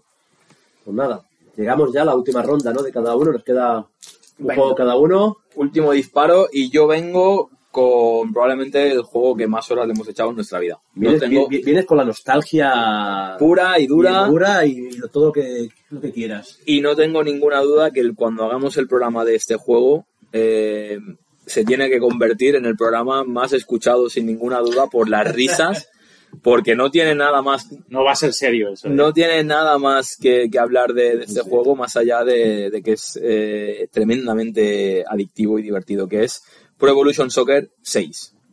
¿Vale?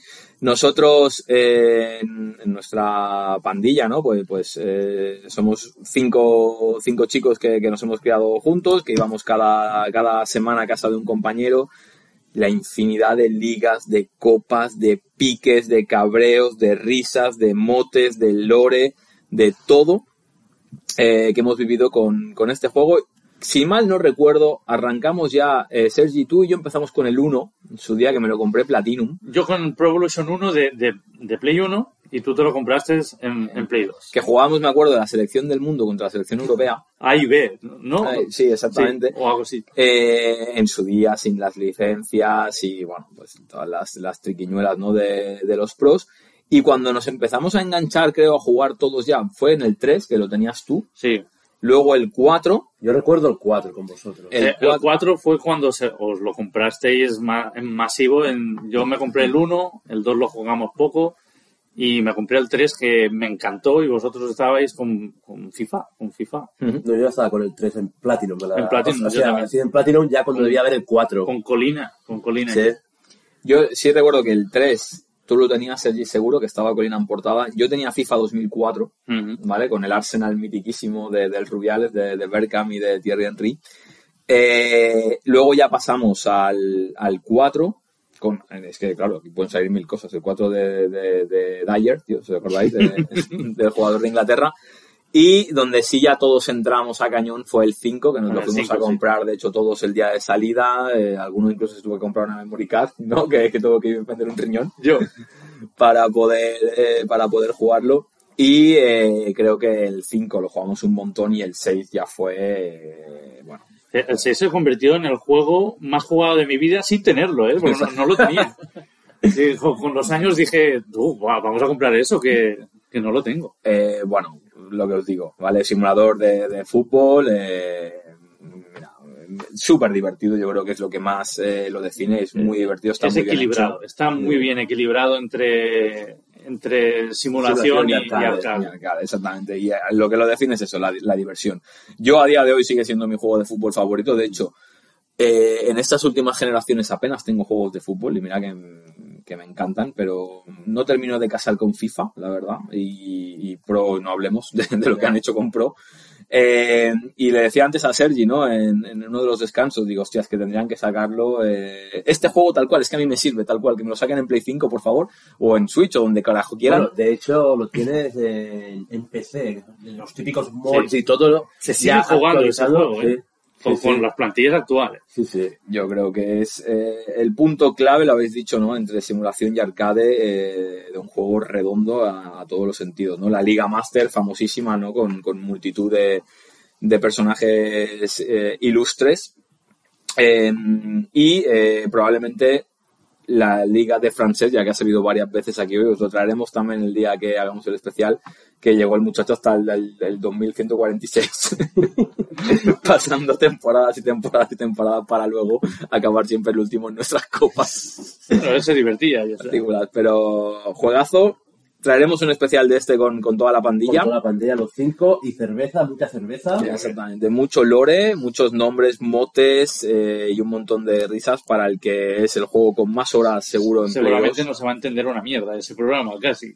Eh, bueno, tomaros cervezas también vosotros, ¿vale? Que así por lo menos Sí. os riáis con, con nosotros. Así que eh, yo por mi parte cierro estos cinco juegos con, con, con este, con este juego de, de- de fútbol, pero, pero de una calidad extrema. El juego de fútbol. Mm, mm, Es una leyenda este juego, ¿eh? Es que, ¿qué juegos de fútbol podemos decir que han pasado a la historia de los juegos de fútbol? Ah, Hay tres FIFA 98, Sí, este, este. y puede, puede, y, y muy bajo, ISS de Nintendo 64 se jugó muchísimo también.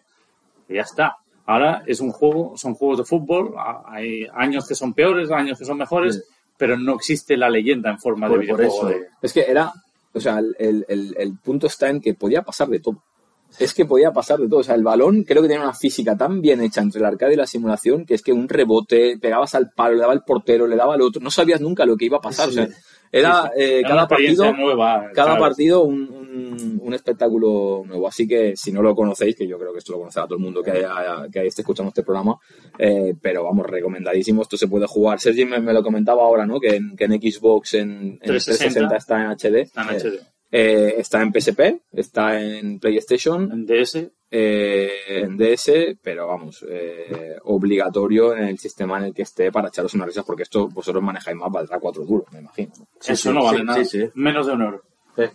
Y y a mí lo que me gusta, y, dejando ya de lado, porque si no nos extenderemos mucho, es que la saga Pro Evolution del 1 al 6 son todos diferentes.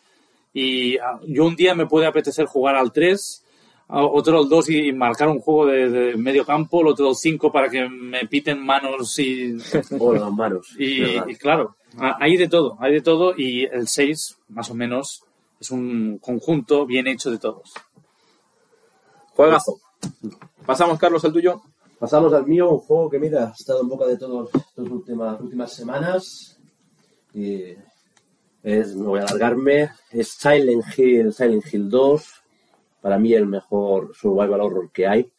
No porque sea el más terrorífico y todo, sino porque para mí tiene el nivel justo entre el canguelo de que me tengo que apagar la consola y que, y que lo puedo jugar. Y nada, eh, lo que decimos, ¿no? Está en la palestra de todos porque se viene un, un remake. eh, No tiene fecha, no tiene ¿no? fecha, lo iba a decir, iba a decir próximo año, digo, espera un momento que no tiene, no tiene fecha, todo eran proyectos que sí eran muchos trailers, pero todavía muy verdes. Ujú. Pero bueno, ya es bueno saber que, que, La está- va a continuar. que- que va a con- que continuar. Eh, muy mal lo tienen que hacer para que no salga bien ese, rema- eh, ese remake. Lo más importante que es la historia, dicen que será un remake 1-1, ya, ya Sí, sí, las, tendrán las distancias y todo no se van a inventar nada. por eso que muy mal lo tienen que hacer para que no valga no valga la pena y estamos a- ante un Silent Hill que para mí para mí es el mejor porque tiene la mejor la mejor historia es donde se, me- se atreve más a meterse en temas psicológicos y sacar los miedos los traumas de los personajes como ningún otro juego de Silent Hill ha querido ha, podido hacer que parece que son unos temas tabús aquí se atrevieron a hacerlo y ya eh, imitando al mítico Nemesis de Resident Evil 3, nos meten ahí el personaje de cabeza, cabeza pirámide, que sublime también, que es... Joder. Fue, fue un juego maravilloso, fue un juego maravilloso. Me acuerdo, puede que equipatine, este juego te lo pillaste en Andorra. Este sí, es Andorra. No sé por qué me acuerdo de estas mierdas, pero bueno. 30, 36 euros. Este juego, ¿cómo llegó a mí? Me lo alquilé en un blockbuster en su, en su época. Y me llegué quizá a la mitad, a la mitad del juego. Y me, y me encantó. Habíamos jugado contigo, Salva, en el primero, que nos lo pasemos con otro, con- entre tres, en tres, en dos o tres días el primero. Sí, dos tardes de Como la sí, sí. ¿no? Dos- Sí, sí. Y, y claro, tenía, le tenía ganas y después ya cuando jugué eh, a este en el, en el Blockbuster, en el Blockbuster no, cuando lo alquilé en el Blockbuster, digo, guau, ya me explotó la cabeza. Y además es un juego que tú te lo acabas y dices, vale, me, me, me lo he acabado. Empieza a rascar un poco en la historia, en el lore que, que hay detrás. Todo eso que comentaba de los traumas, que de la, la, la, las cosas más profundas del ser humano, lo, lo, lo más pudiente, ¿no? No te das cuenta quizá al principio. Es cuando empiezas a rascar un poco el lore, mira, esto es así por esto. Y dices, hostia, hostia, que bien encontrado está todo, todo, todas esas relaciones. No, no es un juego de, de tiros y sangre, básicamente. Pero, por ejemplo, por, lo- ¿por qué los enemigos son como son? Todo tiene un porqué allí. Eh, además, los diferentes personajes parece que estén viendo Silent Hill diferentes, en el sentido que tú, el enemigo, como personaje personal, personaje principal, como James Sunderland, lo ves de una manera, pero es que el NPC que tienes a- al lado quizá lo está viendo con su trauma, con su trauma interno que te lleva a unos niveles psicológicos que ningún otro Silent Hill ha conseguido. Y al menos yo juegos de terrores psicológicos en el sentido no de terror, sino de intentar meterte en la mente, eh, no he conseguido otro, otro juego de, de terror. Un juego que, que se va a venir también más, más temprano. Más que- temprano que nunca. Sí, sí. Eh, a mí lo que sí me interesa ahora, el, el punto que viene, que mm, expliquéis un poquito si lo, si lo sabéis, porque eh, lo queremos hacer, lo queremos traer al programa, entonces lo tengo que jugar, pues yo me he pasado el 1 solamente. El 2 he trasteado un poquito, pero no, no me lo he pasado. Me interesa mucho saber qué vale este que tenemos aquí delante, Carlos, eh, y sobre todo, si sabéis o conocéis qué tal está la edición HD de Play 3, que es la que yo tengo, porque he escuchado que regular, ¿no? Ah, empezando, ¿qué vale este juego? Yo creo que más o menos la, la edición que tenemos delante es la primera edición de, de PlayStation 2 que salió con caja de Con cartón caja de cartón, con postales, y, y toda la historia. un DVD extra. Esta edición creo que vale unos, cien- unos 50 euros, Sí, más o menos. Existe una versión Platinum, Director's Cut, Sí. que lleva media hora más. Media hora más de controlas un personaje que no es el principal. No sé qué vale, en teoría un poco menos. Poco menos. Poco menos. Muy, es el único Platinum que hay que tener en la consola. Y, y el de Budokai 3. El de Budokai 3 también tenía extras de Platinum. Y mm, la versión HD en PlayStation 3 y 360, porque hay que hablar de los dos, Las dos. salieron muy mal en tema de rendimiento. Creo que el código está perdido. Perdieron, sí, perdieron el código y por eso tuvieron que Rehacerlo de nuevo. Además le dieron el trabajo a un estudio que había hecho unos juegos que no tienen nada que ver con el, con el terror, eran más juegos como juegos party de ese estilo, que también que, que hace dándole el juego a primero que pasaban por ahí, con Konami Sí. ya sabes cómo, cómo, cómo es. Salieron muy mal. ¿Qué diferencia hay? Es que en PlayStation 3 salió un parche que lo arregla. Entre comillas, que sea jugable. Bueno, sí, que sea jugable. Am, supera a PlayStation 2, a ver si tienen una televisión de 50 pulgadas, pues ah, juégate mejor al HD. Si tienes la posibilidad de jugarlo con una tele de tubo, con una PlayStation 2, etcétera, juégate al original. Y te diré más, la mejor versión que existe de este juego está en Xbox, que es el Director's Cut. Pues Y, está ahí. y, y no, no- que no se ha acabado, lo del parche que comentamos, lo tienes en PlayStation 3, que te hace el juego jugable. Yo de hecho lo he jugado y ningún problema. Pero en En 360 no. 360 no existe ese parche. Por lo tanto, ahí te comen un cacafú enorme. Eh. enorme. De- ya digo, yo he jugado a este juego en la versión HD y para jugarlo ningún, ningún problema. Que claro, que no tengas que venir a gastar 50 No, euros. no se en puede jugar. se puede- se Eso puede es jugar. para ser purista, jugarte Sí. otras versiones. Sí, sí. Pero para jugarlo y bien, te lo juegas y, y ya. Perfecto. Sí, y mira, que indirectamente también hemos hablado de dónde se puede, dónde podemos jugar este juego. Exacto. Que Y, pronto va a salir un remake, que en teoría lo va a hacer mejor, y se va a poder jugar en casi todas las... Bueno, Bueno, no lo PlayStation 4. anunciaron, tienen- PlayStation No, no, 4 y no, es No, exclusivo. PlayStation 5. Es exclusivo Ahí, de Play 5 Play 5. temporal. Sí. Play 5, PC, seguramente va a salir en Xbox, quién sabe. Bueno, ya veremos. Ya se, ya, ya se verá. Sí. Y un poco más me quiero alargar de este juego, porque como digo, más pronto que nunca lo traeremos por aquí atrincherados podcast. Exacto. Me falta el último y también por tanto por tema de tiempo y porque este juego también está al caer. Vamos a hablar de Shadow of the Colossus. Shadow of the Colossus, segundo juego de Tímico para PlayStation 2, donde es es una secuela argumentalmente hablando o una precuela, depende cómo lo quieras ver, pero no tiene casi nada que ver aparte de- del feeling, el feeling que te da junto con Ico. Es un juego que gráficamente pues tiene el mismo tipo de diseño y el feeling de soledad, de juego... Ico era como un juego indie, venido más, Shadow of Colossus un triple A, un triple A artístico, digamos. Es el juego más gafapaster que llevo, tal cual, pero para mí también de los mejores.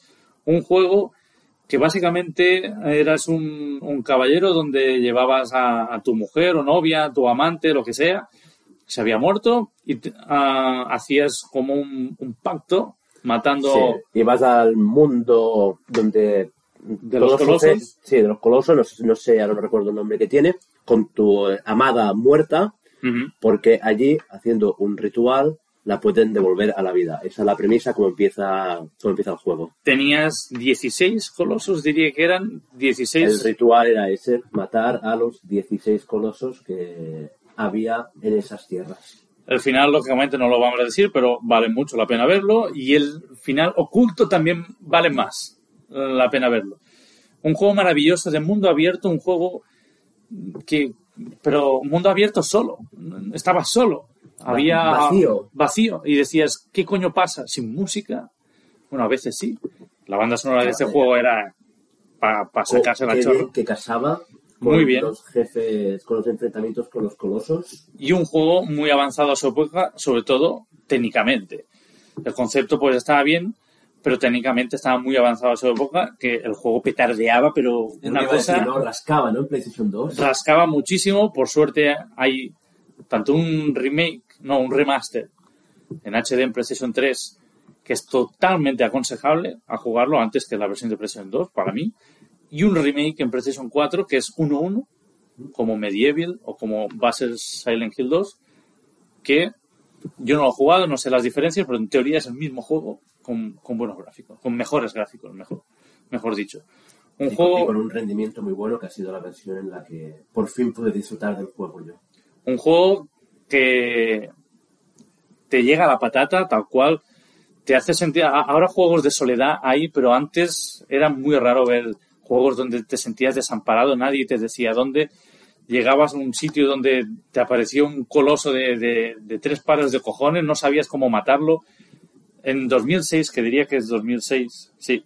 Sí había YouTube y guías, pero entendedme, era otro, otro tiempo pero un juego que, que me cambió, que cuando te lo acababas el juego no había acabado ahí, tenías muchas más cosas para hacer, desbloqueables que te hacían hacer el llegar al arriba de un sitio donde había el final verdadero, El jardín oculto. el jardín oculto, donde allí empalmaba con Ico y mm, un juego donde había las contrarrelojes que eran maravillosas. Esas contrarrelojes te daban objetos para, bueno, al final eh, parecías, em, ¿cómo se llama?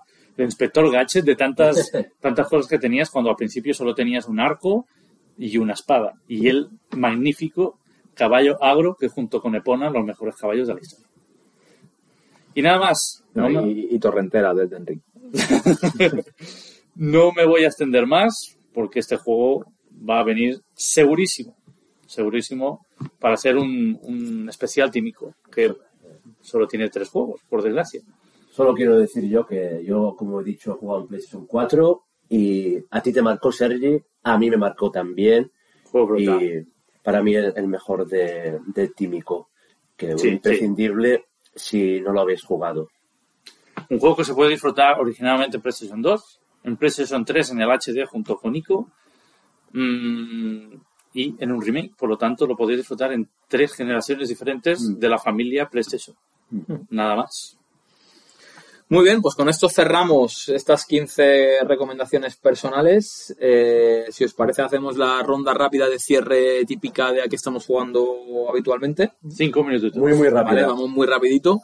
Eh, pues nada, arranco yo súper rápido. Ayer me pasé The Last of Us parte 1 para PlayStation 5.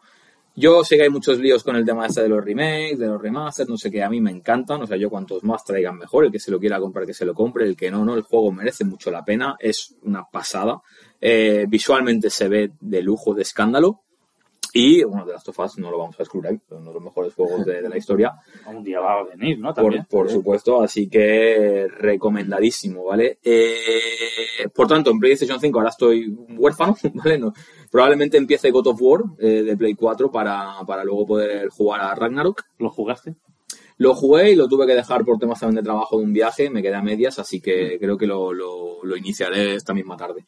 Y en Switch, como os he comentado antes, estoy jugando a Vice City y también, no me preguntéis por qué, pero un día me apeteció, lo puse y ahí llevo unas orillas a Final Fantasy VII, pero el, el- el original, que eh, nada, acabo de, acabo de llegar, digamos, a cuando eh, peleas en Shinra y escapas de Shinra con la moto, eh, vas al mundo abierto, pues ahí estoy yo ahora mismo. Al final del remake. Exactamente, así que ahí estoy yo ahora mismo con, con estos dos juegos de Switch en liza y en PlayStation 5 por abrir un, un nuevo melón. Algo. Pues paso yo, que actualmente estoy, como te lo he comentado antes, que con el Kakarot, ¿no? Que me, siempre me chupo la intro cuando, cuando, cuando empiezo, cuando abro el juego. A veces, ¿sabes que te queda la, la consola en stand-by? Cierro el programa y vuelvo a abrirlo solo para ver la, la, la intro, ¿eh? Que, que- que bien hecha está. ¿Por O sea, qué eh, a- a- mira, justamente el viernes acabé la- los juegos de, de Cell. O sea, acababa la- me falta la saga, la saga de World y luego a, a por el platino. Y eh, es un fanservice para mí, uno de los mejores Dragon Balls que, que existe. Me encanta cómo están recreadas todas las e- escenas, es que no se saltan ninguna y recreadas a al uno. 100% como, como fueron eh, en, el, en el anime original. Me chirría un poco el sistema de batalla, ser un poco una evolución de un Xenoverse que no me acabo de, de gustar, que al, al mismo tiempo viene a ser una evolución de, de un Tenkachi, de los Tenkaichi, Sí, sí. de cómo era, que ahí sí que me gustó, pero la compensación de todas esas cinemáticas y de la historia de otra vez contada, que es la misma historia, pero que nunca nos cansaremos de, de explicarla, y la exploración de mundo abierto, ¿no? Explicabas del Budokai, que tiene ese mini mundo abierto, ahí sí que lo tienes a lo grande y que da un gustazo tremendo eh, de explorarlo. Hace gracia que quizá lo que menos me gusta del juego de lucha es la lucha. Para que Bueno. veas todo lo que me ofrece, todo lo que me ofrece lo demás. Yo lo platiné en su época. Me falta jugar a los DLCs, por cierto, que no, no, los he jugado. Creo que de hecho ahora sacan uno de Bardock. eh, de, la, de la historia de Bardock, que está, si no voy mal, el de la saga de Builds y el de la saga de Golden Freezer. Eh, y para mí, juego tremendísimo, le casqué como 60 o 70 horas. Eh, las escenas para llorar. O sea, Sí, es que- es que es de eso. hecho, si acabas de ver a Son Gohan cargándose a Cell, pues Sí. brutalísimo. Y ahí ya hablaremos cuando te lo pases y, y mates a Buu, porque es brutalísimo. tío. Encima me estás hablando de la que es para mí la mejor escena de, de Dragon Ball. Esa Genki, eh, para mí la mejor escena de No te Dragon voy Ball. a, no te voy a decir nada. está. Sí, sí. Pero- brutalísimo. Hay algo ¿Hay algo No, más? ya, ya sabemos lo que hay, lo que pasa que para mí la forma en la que está hecho eh, es tremendo, pero es que no lo quiero decir porque te No, lo voy a ya. Pero cuando te lo pases, te escribe en el grupo o lo hablaremos y tal, y ya lo verás, porque hay un momento en el que estás como dos, tres minutos que, que yo tenía los penas que se me están poniendo. Brutal. Y bueno, Kakarot este por un lado. Eh, en medio de Kakarot me puse, necesitaba un juego corto y me pasé el juego del gatito, el Stray. Eh, toda la polémica que hay porque ha sido nominado pa- por los GOTYs. Eh, para mí, ¿buen juego? Sí. ¿Para GOTY? No, no. No, ni indie incluso. Aquí Es que- tenemos más gotis. Por- Salier- salieran este año, eran más gotis Por- que eso. Bueno, por eso. Pero Pero bueno, me gustó mucho, ¿eh? Sí, sí, pero siempre tiene que haber un representante indie ahí nominado entre los mejores. Creo que tampoco he jugado los juegos indies. Me parece que es el segundo juego indie que juego. Little Nightmares y ahora, y ahora este. Pero por lo que he visto y, y habla la gente, hay, hay mejores que podrían haber entrado. Dicen que si es una moda de ser un gatito que todo el mundo le cae bien, bueno, tampoco voy a entrar ahora, que vamos rápido. Y luego es que esa parte me encanta. Hace dos podcasts en Switch yo decía que estaba jugando Xenoblade Chronicles. El último podcast decía que estaba jugando Xenoblade Chronicles 2. Pues ya podéis imaginar. Estoy con Xenoblade Chronicles 3 desde el día de lanzamiento que, que estoy, que estoy metido. Ya llevo unas 70, 70 horas, capítulo, capítulo 7. Y buah, me está dando lo que quería. Yo quería más Xenoblade, pues toma más, más Xenoblade. Y sí que es verdad que para mí no está al nivel de, de los otros, otros dos. Empieza muy fuerte en tema historia, digo, muy interesante. Luego llegan unas 40 horas que se me hicieron muy, muy, muy largas, muy pesadas. Y luego ya hasta cierto punto ya parece que se pone un poco más, un poco más entretenido. Pero eh, lo que comentaba en otros podcasts sobre Xenoblade.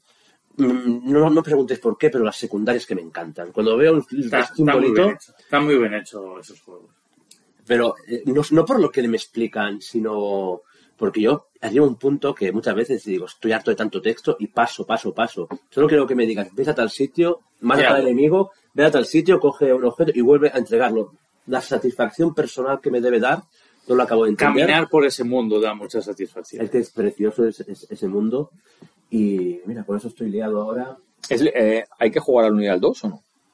Eh, Eh, El problema de, debe ser como el 2, que hasta que no llega hasta casi al final, no sabes si se unen o no. Yo ahora mismo he encontrado la primera similitud con el segundo. se, se puede hacer por separado si lo Sí. quieres, no es imprescindible, pero vas a disfrutarlo mucho más y, pero claro, aquí te estoy poniendo 300 horas de deberes. Ah, ¿eh? te digo, yo llevo 70 horas y me acabo de encontrar la primera Referencia. re- referencia con el segundo. Pero es que Xenoblade al final es... Cuando llegas al final del juego te vomitan todo de golpe de que qué está pasando. Queda ahí el punto que aún no te puedo decir si sí o si no. Y bueno, pues por eso estoy liado. En mi Sergi, caso, pues estoy liado. El juego de cabecera que tengo ahora es A Plague Tale, no sé cómo se llama, Requiem, el, el. El nuevo me está flipando mucho mejor que el 1. El 1 los he jugado seguidos. El 1 me gustó mucho, un juego bueno, pero es que el 2 es, es brutal. El 2 es brutal, larguísimo, variedad de, de escenas tremendo, está doblado al español, también ayuda, porque yo lo tengo que jugar muy bajito por, por- por las noches, por, por la niña, y, y me está encantando, me está encantando. Cuando acabe con este, no, bueno, puede que me meta con Neville West, ya veremos. Este en, en PC. Am, ayer retomé mi partida de The Legend of Zelda Ocarina of Time Master Quest.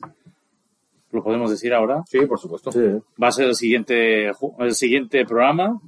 Ocarina of Time, Master Quest, bueno, lo voy a hablar, pero ya que me he pasado dos veces yo Ocarina of Time, pues estoy jugando a Master Quest. Maravilla, ya, ya no lo Ocarina of Time, que es una leyenda también, sino Master Quest es... ¿Te has cansado de Ocarina of Time? Tienes otro juego nuevo. Y un juego dificilísimo y todo cambiado. Todo, como más te sepas el juego, peor es.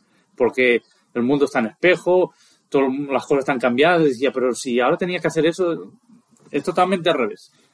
Me está encantando y paralelamente, aunque lo tengo muy, muy mm, parado, tengo Tombi a medias. Primer Tombi que ¿En qué sistema?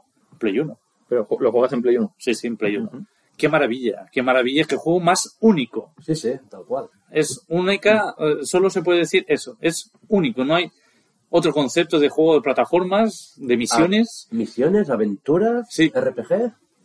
Un juego maravilloso, aunque este lo tengo muy parado, estoy con la Playtel, luego con Zelda y luego me queda un maratón de juegos de terror que, que, que para atrás.